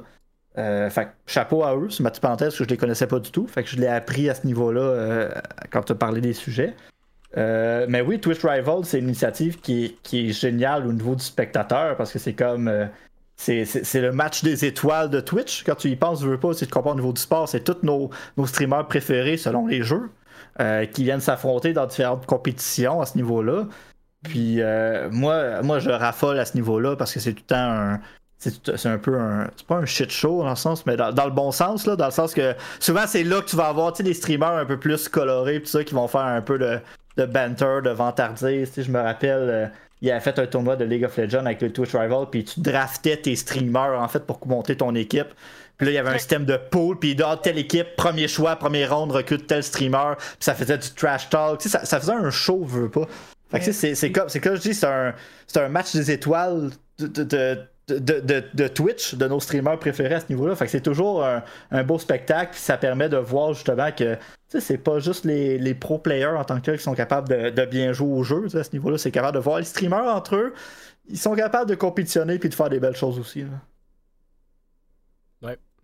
Ça termine mon point, euh, Léo. non, mais euh, très d'accord. Overall, moi, je le dis très souvent, je pense que le futur du e-sport au Québec passe par la création de contenu de monde intelligent et mature. Puis BFO euh, est très intelligent dans sa manière de créer du contenu. Il est très talentueux dans Fortnite. Puis je pense que voir ça, c'est juste une preuve de ce qu'il est capable d'accomplir. Après ça, le futur lui appartient. C'est un gars très jeune encore. Puis je pense qu'il est capable de paver le chemin pour beaucoup de, jeunes joueurs Fortnite. Et j'arrête pas de le dire.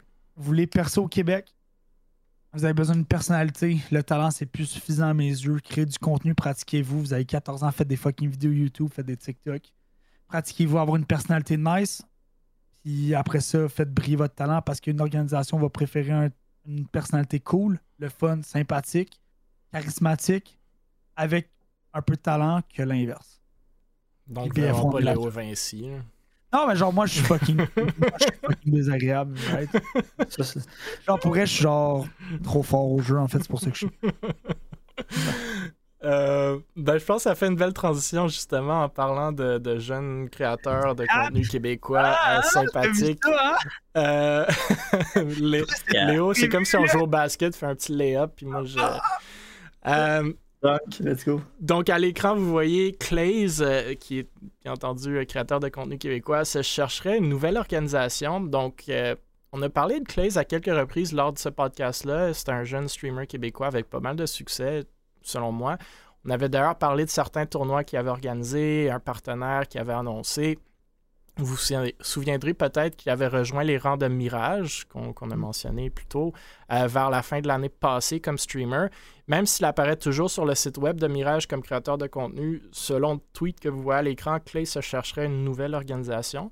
Donc, selon moi, c'est vraiment un créateur avec du beau contenu, une belle énergie, une belle communauté. Bref, pas vraiment plus que ça à dire sur Clay sans me répéter, mais je tenais de souligner le fait qu'il se cherche de quoi et j'imagine en même temps l'annonce indirecte qu'il a quitté Mirage. Euh, je sais pas si vous avez des commentaires là-dessus ou peut-être des spéculations de pourquoi ça n'aurait pas duré avec Mirage ou même avoir comme une discussion plus large de comment c'est souvent difficile de trouver des synergies entre les organisations et les créateurs de contenu qui est souvent beaucoup moins évidente qu'avec les équipes compétitives, mais on n'a pas nécessairement besoin de rentrer là-dedans non plus. Vas-y, allez-y, messieurs. Euh, ben moi, j'ai de quoi de très rapide, là, je pense. Là, je vais résumer ma pensée le plus rapidement possible. Euh, first, la spéculation. Pourquoi est-ce que Clay se passe? Parce qu'il a réalisé que Mirage ne rien pour lui. Et je vais dire de même. genre, il, faisait absolument rien pour lui. Il promouvait pas. Il publicisait pas. Je pense que c'est même que Clay de son propre monteur vidéo. S'il y a de quoi, là je, mhm. je m'avancerai pas là-dessus parce que je suis pas sûr à 100%. en effet, je voyais pas beaucoup de crossover entre Clays et Mirage. Mais... Si tu sais pas que Clays est dans Mirage, tu peux pas. Genre, si tu sais pas de Clays qu'il est dans si Mirage. Si tu le savais pas déjà, ouais. Tu, tu le savais pas, déjà aussi, genre, Clays, si t'étais pas proche de Clays, tu peux pas savoir qu'il est dans Mirage. Parce que Mirage le faisait pas briller. Puis je pense qu'il s'en est rendu compte puis qu'il est parti parce que ce gars-là mérite une organisation qui va le faire briller, peu importe c'est laquelle. Il y a, il y a genre 17 ans? Il vient, de, faire jeune, 16 ou 17, il vient de finir ses fucking examens de ministère. Là, genre, il a genre 17 ans. Le gars, il a 17 ans, il est partner Twitch. Il est genre, comme on voit ses stats, là, on peut le voir. 2500 euh, abonnés Twitter, 15 000 abonnés Twitch, c'est presque 5000 sur fucking YouTube, 2000 average viewers, 11 500 quasiment sur TikTok. Le plus jeune French Canadian partner qui est. ce gars-là mérite une organisation qui va être capable de l'aider à se développer, qui va être capable de le faire briller, puis qui va être capable de le pousser plus loin, puis de devenir international. Puis Mirage, autant que c'est une organisation que je respecte dans ce qu'ils accomplissent, c'est pas une organisation qui est capable de le rendre international. Je pense que c'est pour la raison pour laquelle. Puis mon point pour Clay serait clairement d'apprendre de son expérience avec Mirage, de pas se laisser faire avoir par une organisation qui est nice, entre guillemets, genre avec un following puis tout, puis de prendre son temps pour trouver l'organisation qui va lui permettre de passer au prochain step, parce qu'il a réussi à se rendre là à mes yeux presque sans l'organisation pour laquelle il faisait partie. Je pense qu'il n'y a rien, il n'a pas reçu de boost en, en joignant Mirage, en effet. Moi, je lui dis, Blaze, si tu écoutes ça, un jour, je vais le faire un TikTok. c'est que si t'es rendu où t'es, c'est pas grâce à Mirage à mes yeux. Puis que avant de rejoindre une organisation, assure-toi qu'elle va t'apporter de quoi de plus. Parce que il est capable de faire tout ce qu'il veut faire. Puis que la prochaine fois qu'il prend un step de plus, il faut que ça l'amène à quelque part. Hmm. c'est mon seul point. Ok. un jeune de 17 ans québécois qui brille de même. Let's go. Je suis dans. Ok. Je n'étais pas d'accord avec toi, sauf, sauf quand tu as sorti tes deux dernières phrases, là, je tombais d'accord avec toi. dans, le... Non, mais dans le sens où. 75% de ton débat, c'était genre euh, Clé a besoin, a besoin d'une organisation. Mais je suis comme, s'il a déjà réussi tous ces achievements-là, pourquoi il a besoin d'une organisation? Les plus... Une organisation te rend pas populaire, c'est donnant-donnant. Elle t'apporte de quoi, mais une organisation te rend pas plus populaire, t'aide pas à. peut t'aider un peu à grossir, mais en tant que tel, souvent, moi, j'ai jamais commencé à suivre, ben, c'est personnel, j'ai jamais commencé à suivre un streamer parce que, mettons, ah, c'est un streamer pour telle organisation à ce niveau-là. Souvent, je, suis la personne parce que son contenu m'intéresse à ce niveau-là. Ou je la connaissais déjà par d'autres événements à ce niveau-là. À mon avis, à moins que tu sois un joueur d'une équipe, puis là, l'équipe peut te permettre de te faire un nom parce qu'il t'offre, mettons, ta première chance dans une ligue ou quoi que ce soit, te faire connaître vers d'autres équipes, pour les recruteurs, whatever. Mais en tant que diffuseur, moi, à mon humble avis, si tu cherches une organisation comme partenaire slash commanditaire, à mon avis, il faut que ce soit donnant-donnant pour les deux. C'est pas juste un Ah ben nous on va t'engager, puis tu mets ton nom, puis tout ça à ce niveau-là. Est-ce que Mirage n'a pas donné sa chance ou l'a pas aidé à faire la visibilité, peut-être. Mais à mon avis, avec tout sa liste d'achievements, puis aussi qu'il y en ait, je pense pas que. Je connais pas Clé après ça. Je dis ça des infos qu'on donne en ce moment sur le podcast. Mais je pense pas qu'il a besoin d'une organisation. Il aimerait en avoir une. Mais, je pense qu'il est très bien capable de continuer à pousser son branding, sa marque, sa propre marque. comme tu n'as pas besoin d'une blonde, d'un chum, d'un. Si, genre, je veux dire, tu n'as jamais besoin de ça, puis c'est ça que je dis, c'est que, genre, je veux qu'il lui souhaite de rejoindre une organisation qui va être un Ah oui, je souhaite aussi. C'est tout. c'est, je pense que le rôle d'une organisation, quand tu es un créateur de contenu, c'est pas. Il faut que ça soit un échange égal. Tu peux pas être dans une organisation parce que l'organisation va t'apporter 100% de ce que tu peux amener. Mais en ce moment, moi, j'ai l'impression, mon, point, je pense que c'est Mirage de profiter de ce que Clay était capable d'apporter, puis ben, absolument en retour. Oui, puis non. Je pense que moi, j'ai pas l'impression que Mirage a profité, puis je pense que c'est là qu'ils en ont perdu, justement. Là. Je, comprends pas pourquoi ils en ont pas fait plus. Puis je regarde Mirage, puis si ça vous tente, allez donc sur le, sur le site web de Mirage, puis allez sur Créateur. OK? Vous avez Clay, qui est plus là, en théorie. Achille, Madame Zoom, Autumn May, Matt Pellerin, genre, c'est des gros streamers québécois, ça. Puis on voit aucun crossover, selon moi. Ah, mais il faut juste prendre le cloud. Mais ils ne prennent même pas, c'est ça ce que je dis. C'est que ah, je vois pas Mirage profiter de ces gens-là. Ce qu'ils font, là, c'est qu'ils vont voir des partners ou des trucs. Ouais, c'est ça. Puis ils disent qu'on a. Ouais, ben après, on peut parler longuement de Mirage, puis les partners qui sont supposément capable d'aller chercher, puis je vais vous le dire que c'est limité, mais... C'est des, flèches à leur arc. Ouais. Mais je trouve, fait que ça, je, ça, je suis 100% d'accord, je trouve décevant, même si, comme je l'ai mentionné, je pense que c'est... Puis, moi, je, suis du côté de l'organisation, puis Léo, tu es du côté de, de, de créateur de contenu, mais je c'est difficile de cette synergie-là n'est pas naturelle entre une organisation et un créateur de contenu. Puis je pense que ça rejoint un peu ce que, ce que Firefox vient de dire, comme les créateurs de contenu qui ont du succès, avez-vous vraiment besoin d'une org? Après ce que tu dis, Léo, c'est 100%, il faut que ça ah, soit donnant-donnant. Je suis pas certain que ça mhm. va être, ça va jamais être 50-50, mais au moins c'est du give and take. Mais les organisations doivent faire des efforts. Puis de, créer du contenu avec ce monde-là, de, donner des ressources. On parlait du sentiment d'appartenance, puis c'est là que ça passe, c'est que mettons-le, moi je suis rentré dans Able, puis c'est jamais comme Ah, oh, Able va faire ça pour moi, puis moi je vais faire ça pour eux, mais c'est comme de sentir que je suis capable d'aller les voir, puis ça va m'apporter quelque chose dans mes projets. Genre, j'organise un tournoi Valorant. J'ai été 100% content d'avoir Able, puis de dire Yo, Able, qu'est-ce que. Genre, je veux faire un tournoi Valorant, qu'est-ce qu'on peut faire ensemble pour que vous m'aidiez à le faire, à le rendre possible? On a eu un talk, puis tout. Mais en ce moment, tout ce que je vois, c'est l'organisation qui profite de comme du viewership, puis qui encourage pas les streamers ou les créateurs de contenu à, profiter de, leur reach aussi. C'est qu'il y a un gros manque de synergie. Puis je pense que la synergie, je le mets beaucoup sur les épaules de la org, mais si tu recrutes un créateur en tant qu'org, c'est ta responsabilité de créer une synergie, de créer un environnement dans lequel le créateur va vouloir se développer. Parce que si tu fais juste en disant j'ai 250 000 abonnés de TikTok, puis on l'a vu dans. Puis là, je, sors de, de, Mirage. Parce que, encore une fois, je respecte énormément ce qu'ils réussissent à accomplir pour la scène du e-sport. Il y a d'autres organisations qui ont juste dit ben nous, on a du reach. Viens-t'en, on va t'en donner. Ouais, écoute, Phase avec Pros, euh, c'est un bon exemple, mais euh, je pense que je pense que ça va des deux bords. Je suis d'accord avec toi, Léo, que l'org doit faire l'effort, puis doit. Mais nous, sans le cacher, on a quand même eu des créateurs de contenu que on leur dit écoutez, venez avec vos idées, venez avec ci, venez avec ça, puis ils viennent avec rien. Fait que c'est un peu difficile aussi. On a lancé des idées, on a dit voici les ressources qu'on a, on est prêt à vous donner des caisses, des, des, trucs de nos partenaires, des budgets pour vos événements, mais il n'y a juste rien qui vient. Fait qu'il faut, quand tu joins une organisation en tant que créateur de contenu, et des attentes, puis demande-toi pourquoi est-ce que je veux rejoindre cette organisation-là, qu'est-ce qu'ils peuvent m'aider à faire. Puis même chose pour l'organisation. Puis je pense que quand les deux parties font ça, ben, ça va être clair. OK, toi, Léo, quand tu es rentré, ben, on s'est dit, ben, on peut faire des, événements ensemble, des tournois, des streams caritatifs, tu peux faire du casting, etc., etc., des podcasts, tout ça.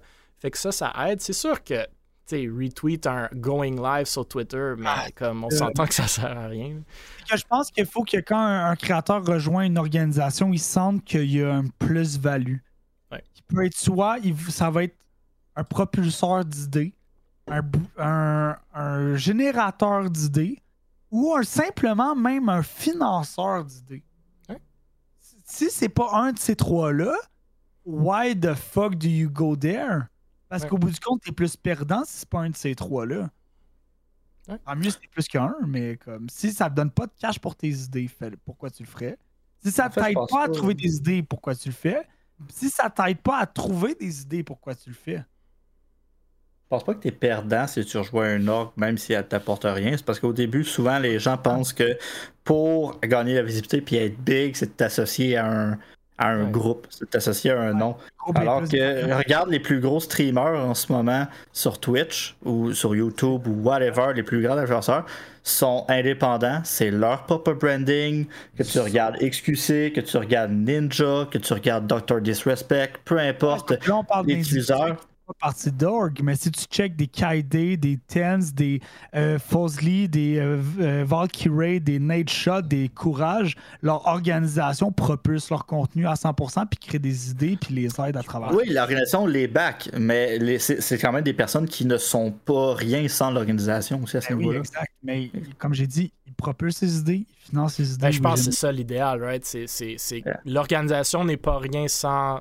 Mirage n'est pas rien sans Clays, Clays n'est pas rien sans Mirage mais ensemble, les deux sont élevés. Right? Devraient se pousser, devraient normalement se pousser, par exemple. Dans l'idéal des choses. Puis, tu sais, toutes les tous les exemples que Léo donnait, je pense que c'est le cas. Puis je suis d'accord avec toi, Firefox. Moi, j'ai longtemps, même moi, demandé comme est-ce que on veut rentrer dans les créateurs de contenu? Pourquoi des créateurs voudraient joindre un org? C'est pas des pas des questions qui sont si évidentes à répondre que ça. Dans, en théorie, oui, mais en pratique, c'est quand même puis, on en apprend, tout le monde en apprend sur ce volet-là encore, mais bref. Euh, des, belles discussions ce soir. On rentre, euh, on rentre dans une autre. Euh, dans une autre.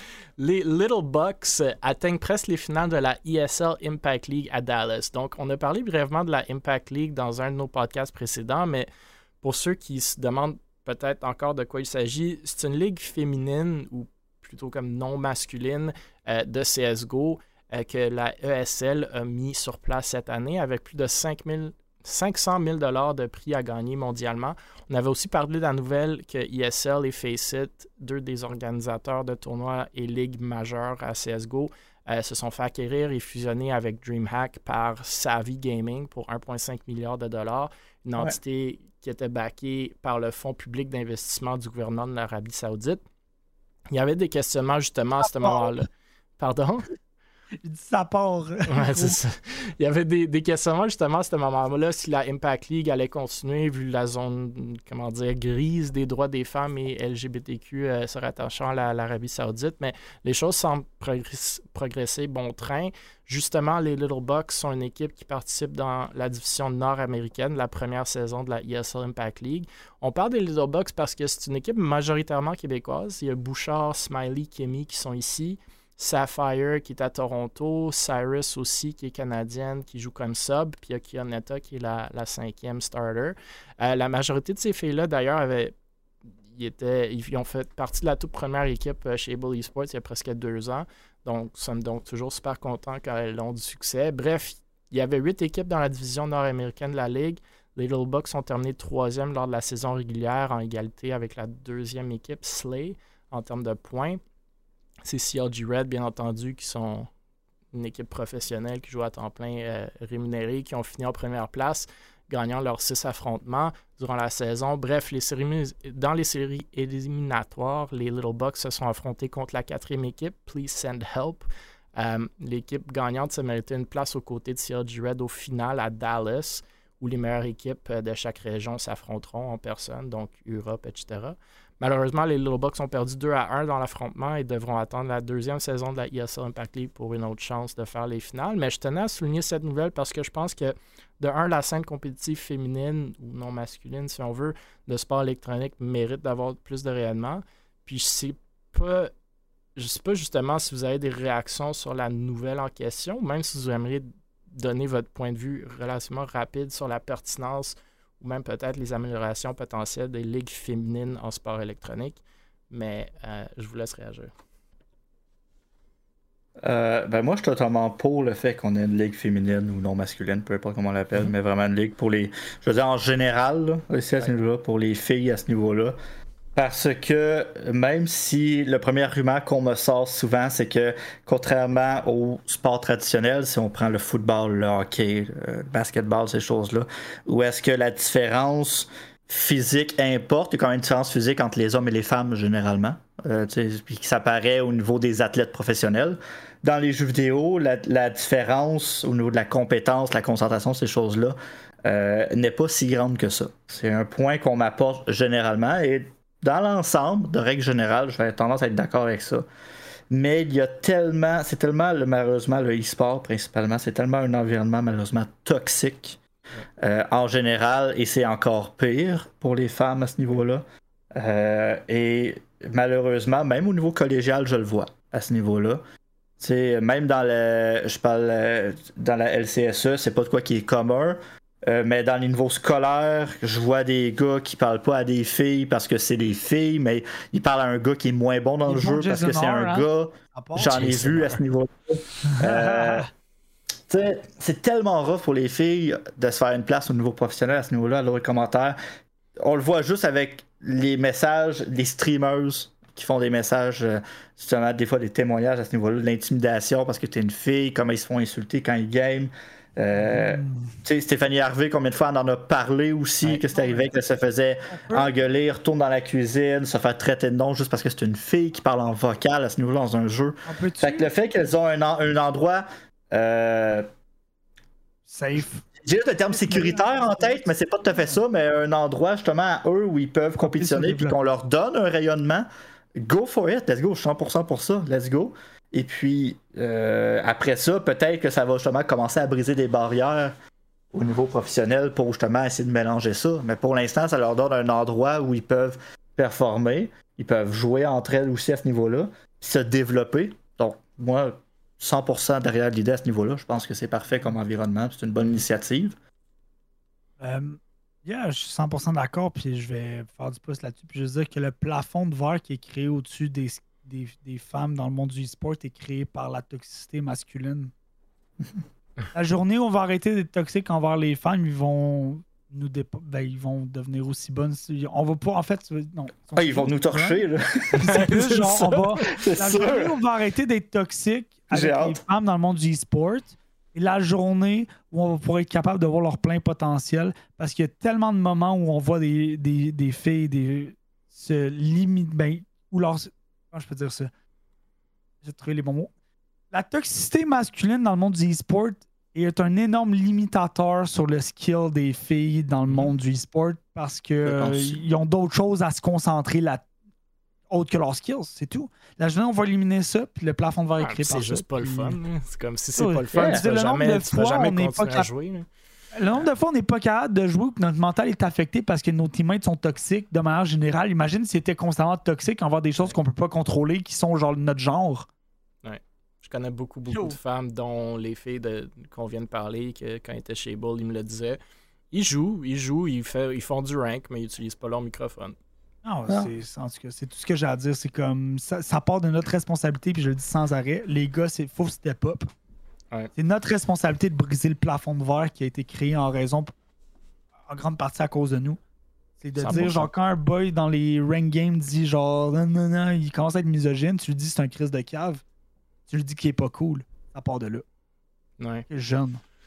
Fait que chapeau aux filles de Little Box euh, pour leur performance quand même. Euh, euh, un, autre, autre groupe que je connaissais pas après ça avant le podcast, comme je t'ai dit. Fait que c'est dans ma liste pas de. Des filles, c'est pas des filles qui s'affichent assez. Puis moi, je leur ai dit encore une fois récemment de le faire de plus en plus parce que justement, puis je vais, je vais en parler maintenant, mais il y a du potentiel pour ces.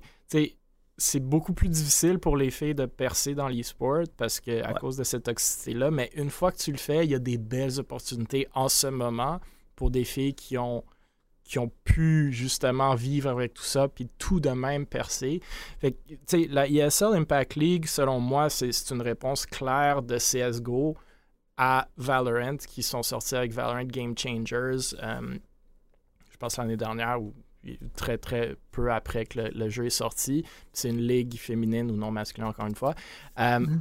Puis c'est Cloud9 White euh, qui ont qui, oh, dominent la scène. Il y a une coupe de Canadiennes. Puis même chez Able Esports, on avait parlé à ces filles-là, à cette équipe-là, après qu'ils avaient battu notre équipe l'année dernière dans le LAN ETS euh, chez soi. Euh, pour voir s'ils voulaient rentrer chez nous. Mais bon, il y avait, il y avait des belles offres, comme on le voit chez Cloud9. Puis c'est Mel, un peu la leader de, de, de cette, cette équipe-là. Puis elle disait récemment sur Twitter que justement, son but n'était pas d'être la meilleure joueur ou équipe féminine, mais plutôt la meilleure joueur qu'elle peut être ou la meilleure joueur point.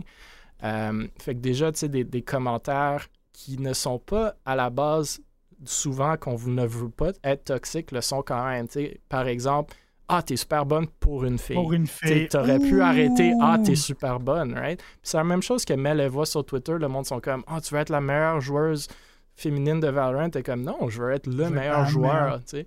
Mais fait que Cloud9 White, puis le commentaire a été posté parce que Cloud9 White, comme je viens de mentionner, sont comme un peu en mode farm des VCT Game Changers qui leur apportent quand même des sommes non négligeables en winning, 60 000 juste dans le Game Changers. ils ont gagné les trois séries l'année dernière, en 2021. Puis après, il y a eu des questionnements de la réponse à Mel. Certains ont dit ben, si tu veux être le meilleur joueur, pourquoi tu restes dans une équipe qui gagne pas? Pourquoi tu n'es pas dans une équipe mixte, pourquoi tu joues pas avec des gars, tu juste pour farmer les prize pools. Fait il y a quand même un débat là-dedans que je trouve intéressant, même si à la base, il y a quand même de la toxicité même dans ces questions-là, malheureusement. Mais je pense qu'avec le temps, justement, si on fait rayonner ces équipes-là féminines, il y aura de plus en plus de role models que les, les, les joueuses aspirantes pourront s'identifier avec ça. Parce que veux, veux pas, tu t'identifies avec du monde avec qui tu as des, des, des, trucs en commun, puis le genre, ben, c'est heureusement ou malheureusement une de ces choses-là.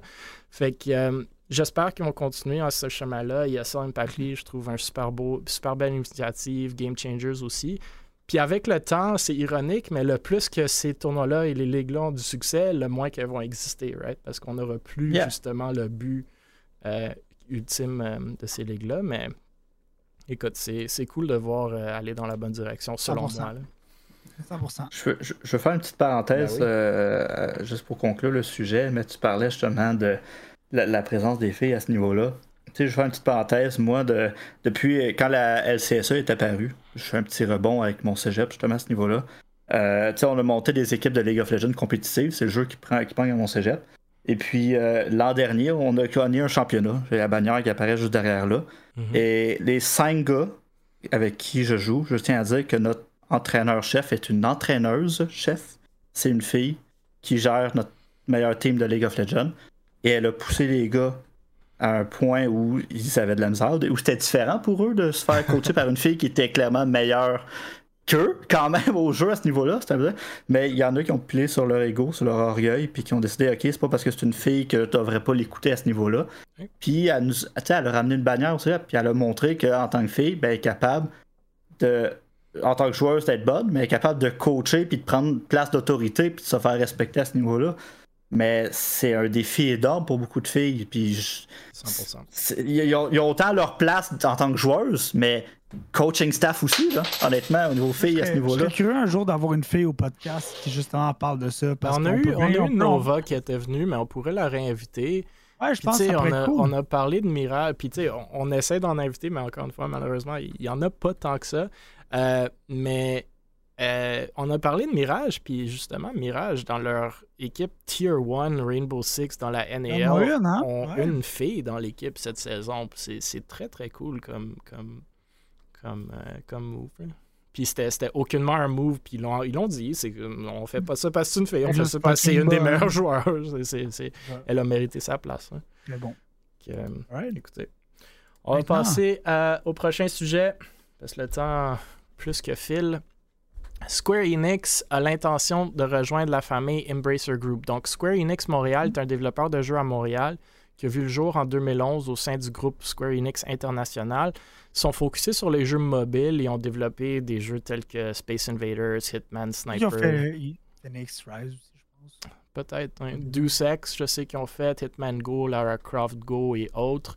Euh, donc, oui, donc selon le communiqué de presse, Embracer Group a conclu euh, un accord pour acquérir les studios de développement Crystal Dynamics, Eidos Montréal, donc un autre développeur montréalais, Square Enix Montréal, ainsi qu'un catalogue de, de propriété intellectuelle comprenant plus de 50 jeux du back euh, catalogue de Square Enix.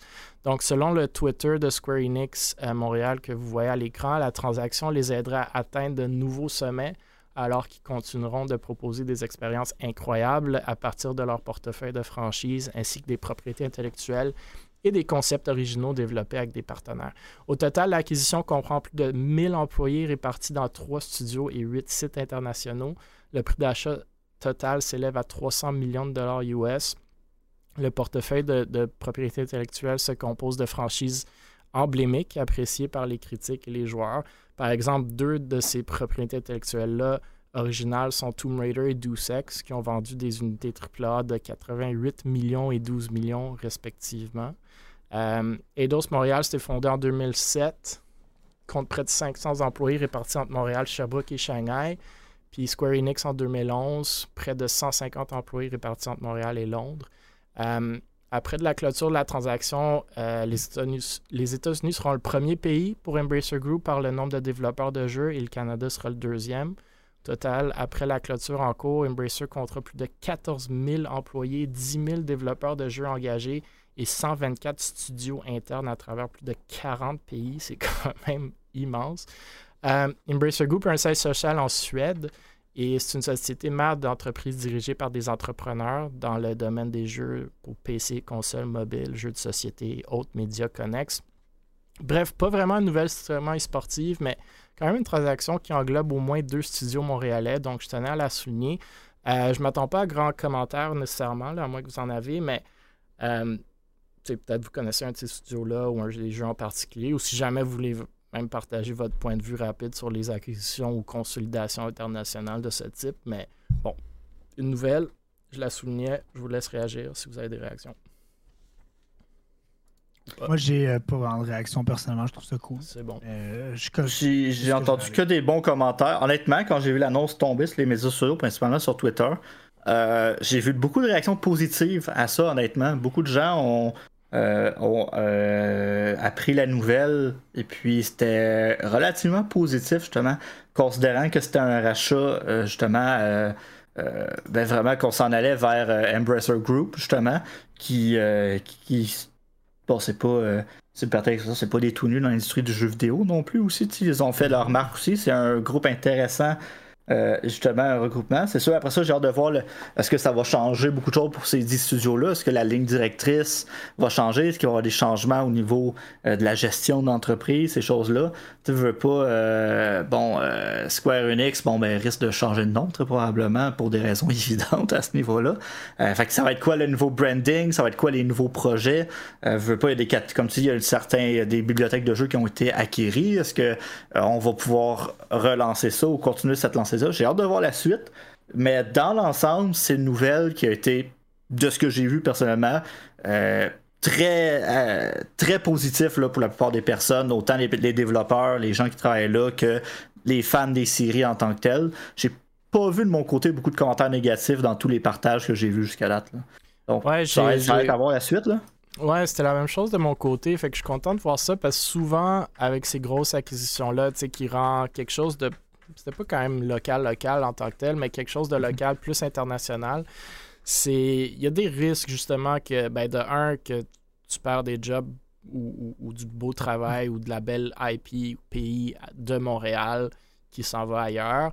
Après, c'est souvent plus difficile pour ces studios-là de rester agiles, de sortir, de, de rester créatifs, etc. Mais moi aussi, euh, tu sais, Firefox, j'ai vu juste des commentaires positifs. J'ose croire que ça va peut-être pas être le cas? Ou je l'espère. Tu sais, Québec, Montréal, super beau euh, communauté, milieu de, développement euh, de jeux vidéo.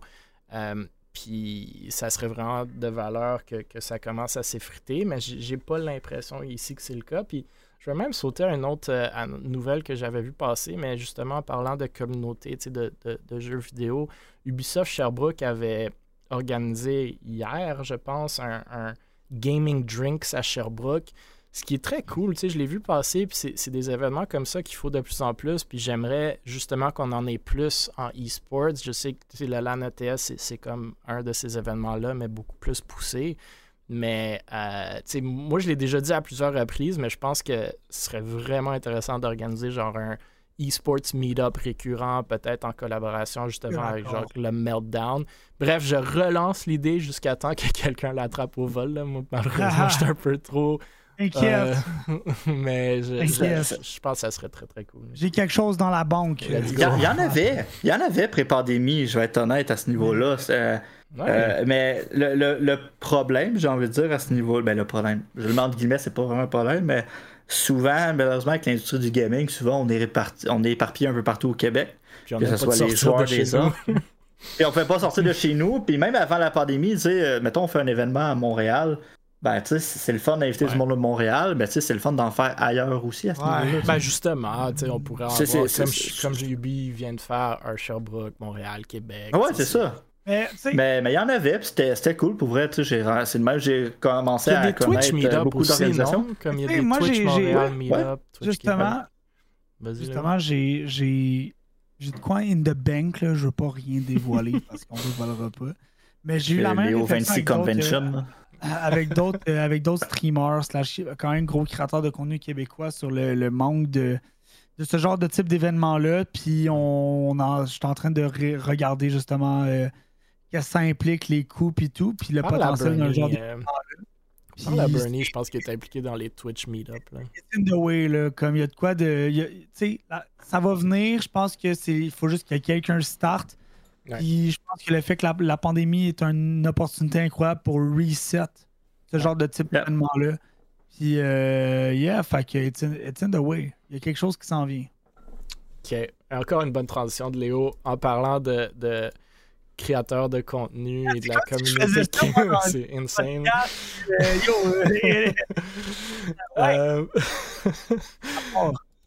on parle ici de.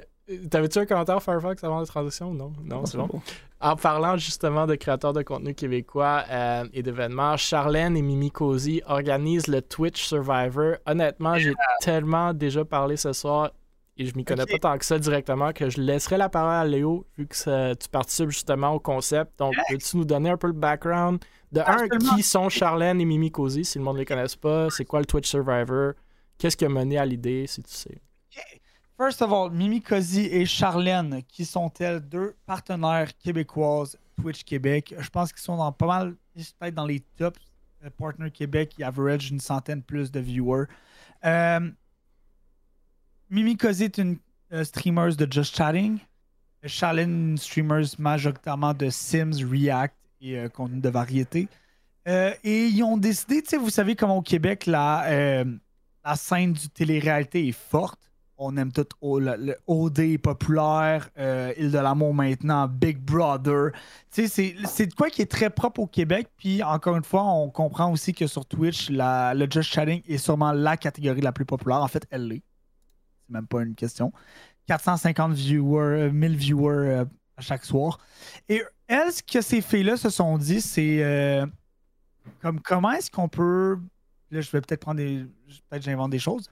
Mais ils ont décidé d'un petit peu, genre, aller pousser un concept du jeu Sharing, pousser un concept de justement des Sims, puisque Charlène est une, Honnêtement, elle est vraiment forte en Sims. Elle a fait des TikTok là-dessus. Elle, elle, aura produit Poudlard au complet sur Sims. Puis je pense que s'il y en a qui jouent aux Sims dans la vie, ils comprennent un petit peu à quel point est-ce que c'est difficile. Et ils se sont dit, ben, comment est-ce qu'on pourrait justement faire un concept cool? Parce que maintenant, pour Perso au Québec, il faut que tu aies des concepts.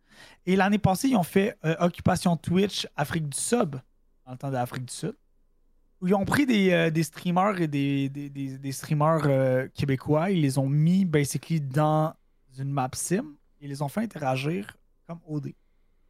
Et à travers ça, il y avait un concept incroyable où genre les streamers envoyaient des vocaux, des vidéos, ils, faisaient des actions, puis ça a créé une télé-réalité sur un mois. Et l'année passée, il récoltait à peu près comme 400 viewers facilement à chaque stream qu'il faisait de genre regarder l'épisode. Et cette année, ben, ce qu'ils ont fait, c'est de pousser ça plus loin et d'amener justement le contenu québécois encore plus loin. Puis ils ont fait Twitch Survivor, qui est une réplique de Survivor, la série télé, durant laquelle y a, on est, je pense, 9-ish, 10 peut-être streamers québécois Là-dedans, il y a des gros noms. Il y a Madame Zoom, justement. Il y a la production et euh, Mimi Cozy, Charlène, Dom Cassé qui sont toutes partners. Il y a les Névralgiques qui sont partners. Il y a euh, Just Nana qui est partner. Il y a aussi Wildy Valentine. Il y a moi. Il y a Monsieur Turk partner. Il y a plein de gros streamers. Sans fromage, Floreya. Sans fromage est là. Floreya aussi, d'autres. Hashtag Able, hashtag Ad, hashtag There you go. Et tu sais, il y a des énormes créateurs de contenu qui participent à ça. C'est vraiment ça. Puis le montage vidéo est digne d'une série télé, honnêtement. Mhm. Ah, il y a une intro, il y a une chanson thème. On est là-bas. Moi, je suis dans le behind the scenes parce qu'on parle. Il y a des alliances qui se créent. On a droit à des actions. On envoie des. On envoie pour pas mal à toutes les 10 ensemble entre 30 minutes et une heure de messages vocaux pour permettre aux filles de faire un montage à travers ça. Puis c'est, selon moi, honnêtement, présentement, le mois de mai va être basically si jamais vous sortez du e-sport un peu, c'est Twitch Survivor. Ça a l'air ma question.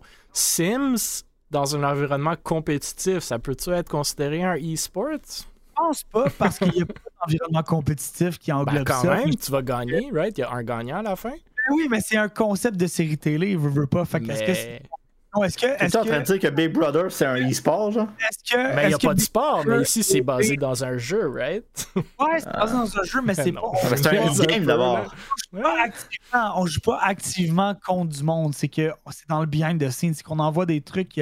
C'est un côté de production télé que, genre, moi, je me suis fait dire, OK, ben, pour ce message vocal-là, tu dois sound de même. Puis même moi, je sais pas de quoi je vais avoir l'air dimanche. Bernie dit si Able Esports devait créer un roster pour Twitch Survivor. On en a déjà un. Il y a trois, il y a trois créateurs de contenu de Able, dont Léo Vinci, Joueur sans fromage, puis Florea. Trois sur neuf. Comme, that's good chances. Je pense qu'honnêtement, tu sais pourquoi est-ce que je pense que c'est important d'en parler, c'est que All Esport, c'est selon moi, au niveau content québécois, le plus gros event pour ben, le mois de C'est ce que, c'est ce que j'allais dire. Moi, je trouve ça tellement cool, original. C'est du nouveau ben contenu, c'est créatif. C'est un jeu non exploité aussi, genre qu'il faut, qu'il faut, qu'il faut être honnête. Là, tu sais, quand je parle de concept de personnalité pour les jeunes créateurs de contenu ou de slash e-sports player pour percer, là. Quand je dis On va prendre plus les, la personnalité avant les skills, surtout quand tu es jeune. This is the point. Ces filles-là average 400 viewers à chaque fin de semaine, à chaque dimanche pour ce concept-là. C'est cool le concept, c'est comme différent, mais en même temps familier. Maintenant, genre le mois de mai, tu tunes in pour ça là, en ce moment. Puis il y a des, des, trailers, il y a des teasers, il y a des chansons thèmes, il y a C'est un concept d'émission là. À un moment donné, comme tu vois les joueurs comme parler comme si c'était le confessionnal OD de ce qu'ils pensent, de ce qu'ils disent. Puis je trouve que c'est quelque chose qui fait briller la scène québécoise parce mm. qu'après ça, tu sais, il y a, pas, je pense que Twitch c'est Origin ou EA mais comme c'est hier, je pense. Puis c'est une manière de faire briller le Québec à travers la création de contenu qui dépasse le simple gaming, qui dépasse le simple compétitif. Puis c'est quelque chose que tout, toute personne désirant percer sur Twitch dans le monde du jeu vidéo devrait récolter, c'est ça. C'est comment dépasser le concept du jeu dans lequel je suis. sais, par exemple, moi, justement, je vais créer le tournoi, le Low on en a parlé, puis on en parlera peut-être plus tard, mais je crée un tournoi Low qui est différent, mais ça fait partie du jeu. Il y a des hide and seek, il y a des party games qui peuvent se faire à travers Valorant. C'est pas juste je suis fucking radiant à Valorant. C'est pas juste je suis capable de péter des scores. Je le suis pas. Non, mais juste un. Euh, Quoi, Léo n'est pas radiant? Je sais mon mais La couleur gold et radiant sont quand même proches, mais malheureusement, tu es rendu silver. Je pense que c'est. gold 1, j'ai remonté. Oh, damn. Je pense que c'est vraiment ça. C'est juste de dire que c'est un concept incroyable qui va marquer la scène québécoise, que j'encourage le monde à aller voir. D'ailleurs, deuxième épisode ce dimanche. Euh, ça commence chez nous à 5 heures. Mais c'est vraiment ça, c'est de voir plus loin que le jeu, puis d'être capable de récolter ce potentiel-là que le Québec a. Je pense que ces filles-là le font à merveille et c'est important de le souligner parce que c'est sous-estimé. Mm. C'est mon point. Je sais pas Firefox si t'avais des commentaires là-dessus, mais pas besoin non plus. OD, c'est de la merde, mais. Euh... Fair mais Mais, c'est Twitch Mais, mais, non, ben, je parle OD, euh, le vrai OD, là. Je parle pas. Euh pas du concept ici. Mais c'est un peu ça. Un peu... Je pense que tout le monde va être d'accord que ces, ces émissions-là sont pas bonnes, mais c'est justement pour ça que le monde les C'est notre nanane au Québec. Les Québécois, les Québécois, on est friands de ça. On dit tous que c'est de la chenoute, mais on est tous rivés devant nos écrans en train de regarder ça.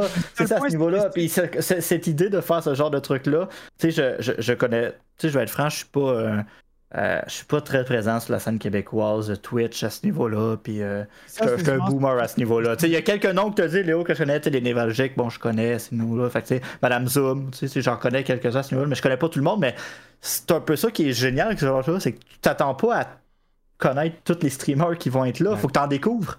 Fait que tu sais, c'est tellement vague euh, Twitch Québec à ce niveau-là, où les, influenceurs au Québec, il y en a tellement de tous les genres, de tous les goûts. Star Fox, justement, euh, Firefox, je m'excuse. Et ça, tu vois, c'est le plus gros problème que je pense qu'il y, a présentement sur la scène québécoise, c'est que le monde veut rentrer dans le monde de la scène québécoise sans connaître WhatsApp. Genre, ces noms-là que j'ai nommés, par exemple, veux, veux pas, c'est dans les gros noms de la création de contenu québécoise. C'est si tu te lances même dans le e-sport, ça, ça reste aussi mon point, c'est que moi, à mes yeux, ça c'est débattable, mais je pense plus que tu peux percer au e-sport québécois et te faire du cash et genre développer là-dedans sans être un créateur de contenu un peu. En même temps. T'as jamais pu, jamais pu faire ça en tant que Québécois de base, premièrement. Ouais, dans ce cas-là, on est, on est d'accord. Ben, tu peux te démarquer puis devenir un pro, là, mais après. Ouais, puis je pense qu'en fait. Ouais, mais tu perds pas au Québec, tu veux dire. Connais, de scene. Genre, sors de ton jeu un peu, deviens nice, connais c'est qui, genre. Euh, Charlène, Maripou, Madame Zoom, les névralgiques, Floreya, Joueurs sans fromage, les partenaires québécois qui font du contenu, connais-les, interagis dans le chat, puis rentre dans Game Twitch, parce que si tu rentres pas dans Game Twitch, tu vas rester dans les 50 personnes québécoises qui coûtent du e-sport pour le e-sport. Ouais, le problème, pas problème, mais je pense le challenge là-dedans que moi je vois, puis que tu le vois moins avec des gens comme BFO, Clays, puis même toi, Léo, c'est que le monde que tu viens de mentionner, sont pas dans l'e-sport. Genre, ils jouent pas à ils ont leur public. Ils jouent pas à ces jeux-là. Tu sais, même joueur sans fromage, est chez nous, ils jouent à D&D, ils jouent, ils jouent à des jeux qui sont non e-sportifs. Fait que, mais je suis d'accord qu'ils si on peut créer ce pont-là, là, on arrive vraiment dans une place intéressante. Puis, tu sais, en parlant de pont entre les, jeux et d'autres ah! choses. Euh, moi, je tiens, à mentionner, tu sais, je, parlais de Léo, puis, j'aime tellement cette photo-là que je l'ai mis, mais ça n'a rien à voir ce que j'allais dire avec la photo. Mais, euh, tu sais, Léo, justement, un peu comme Clays, puis les autres qu'on vient de mentionner, il y a des idées qui sont hors juste streamer des jeux vidéo. Donc, il est dans Twitch Survivor, il a fait le, stream caritatif d'Able récemment.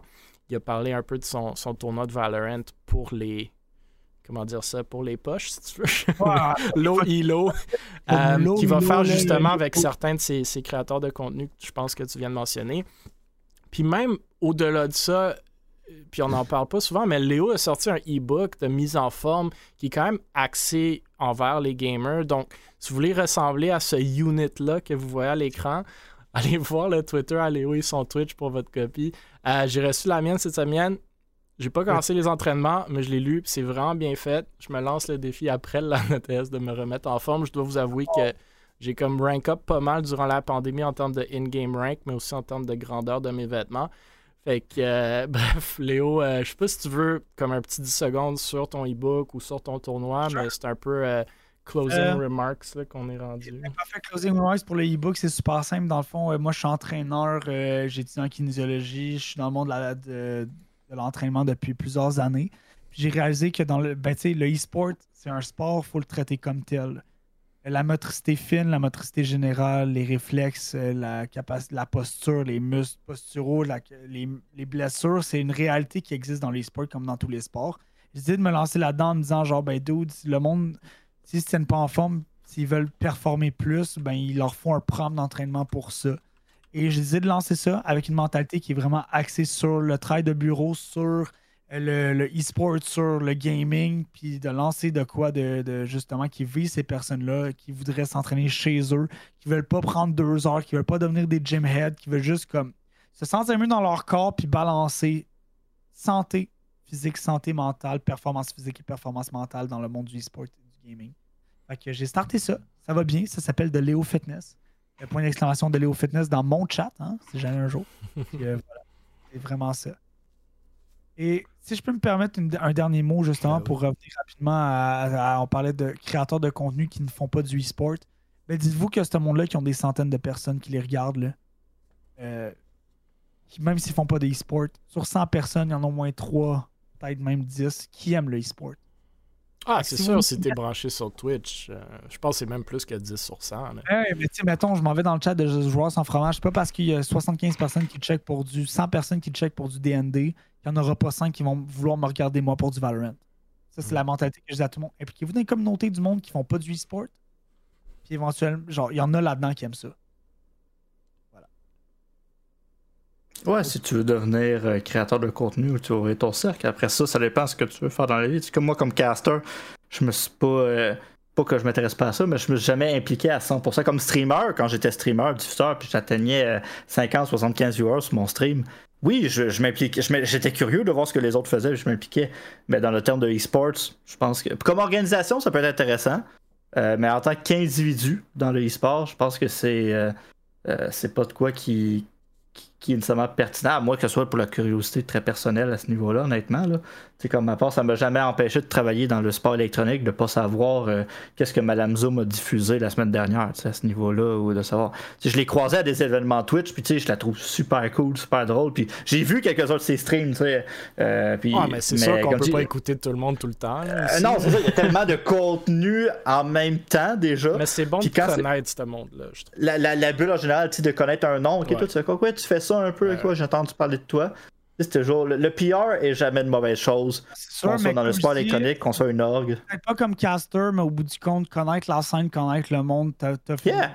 personnel, t'offres une popularité puis une, 100%. Euh, ben, ça, ça t'offre des opportunités ou ça, le networking, puis là on parle de e-sport, mais dans n'importe quoi dans votre vie, messieurs, dames qui sont dans le chat, hmm, prenez-le de quelqu'un qui est sûrement plus vieux que vous, genre network, pas nécessairement en termes de. il faut pas que ça soit explicite, genre, ah, je m'en vais là pour networker, mais parler au monde, garder le contact avec le monde, faites des trucs, collaborer, offrez votre aide, vous allez en recevoir en, retour, puis c'est comme ça que vous allez grow dans n'importe quoi dans la vie. Le, meilleur exemple que je peux donner, c'est quand j'ai quand j'ai quand j'ai fait RDS avec pour le e-sports, quand j'ai commencé RDS, c'est moi qui ai fait leur premier projet pilote à la télévision de e-sport. La raison pourquoi ils m'ont contacté, c'est parce que le producteur avait un ami gamer qui lui connaissait un propriétaire de bar qui me connaissait moi. Tu sais, quelles sont les chances que. Non, mais le, exactement, tu sais jamais quand est-ce qu'un gars va se souvenir de toi. Ah, lui, il est bon dans l'e-sport, il fait ça, puis à un moment donné, il va te référer à ce niveau-là. C'est un exemple hyper bizarre que je raconte là.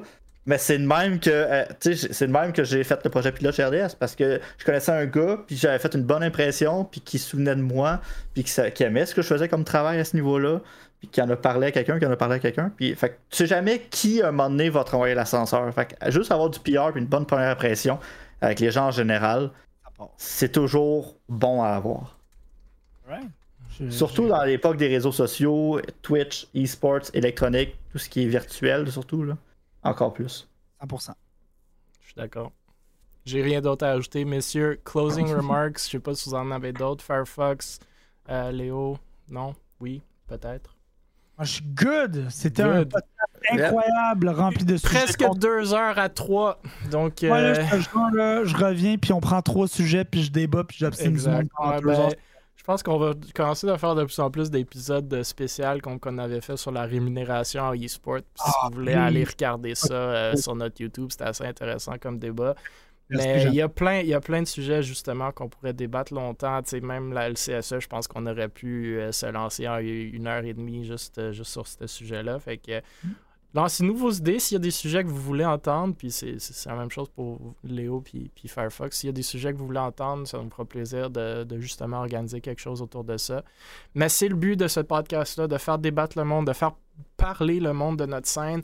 Donc, n'hésitez pas d'interagir euh, avec les questions qu'on pose sur nos médias sociaux des Esports. Le plus qu'on parle de notre scène, le plus de monde vont comprendre c'est quoi les esports, le plus de monde vont donner plus que juste des laptops pour leurs pauvres étudiants dans les cafétérias. c'est tellement... Euh, le plus qu'on va aller chercher du rayonnement, puis peut-être qu'un jour, on en a parlé aujourd'hui, mais peut-être qu'un jour, on aura des équipes québécoises, on pourra percer au Québec pour faire quelque chose de cool dans le sport électronique. Moi, j'ai aucun doute que ça s'en vient. Fait que euh, j'ai grand espoir. Merci, merci, messieurs, dames. Hashtag Jason Esports, J-A-S-O-N-S Esports tous les jeudis soirs, on en parle, mais il y a tout plein de choses qui se passent tout le temps sur Twitch, en e-sport et autrement. Donc, impliquez-vous dans la scène. Et sinon, on se voit toute la semaine prochaine pour le podcast jeudi qui va être une journée avant le LAN ETS. Et on espère que tout le monde va être au LAN ETS justement. Oh, Je vais prendre des photos. Léo risque d'avoir un sofa au LAN ETS. Donc, si vous avez, si vous êtes fatigué, venez vous asseoir avec Léo. Là. à relire simplement une petite phrase par rapport à ça de, justement euh, Attends. Ah, moi, je, te charge une place sur de la NTS. Elle a dit littéralement tout va bien se passer pour le sofa, on cherche juste une place. Donc, euh, je vais avoir un sofa, ça part. ça part.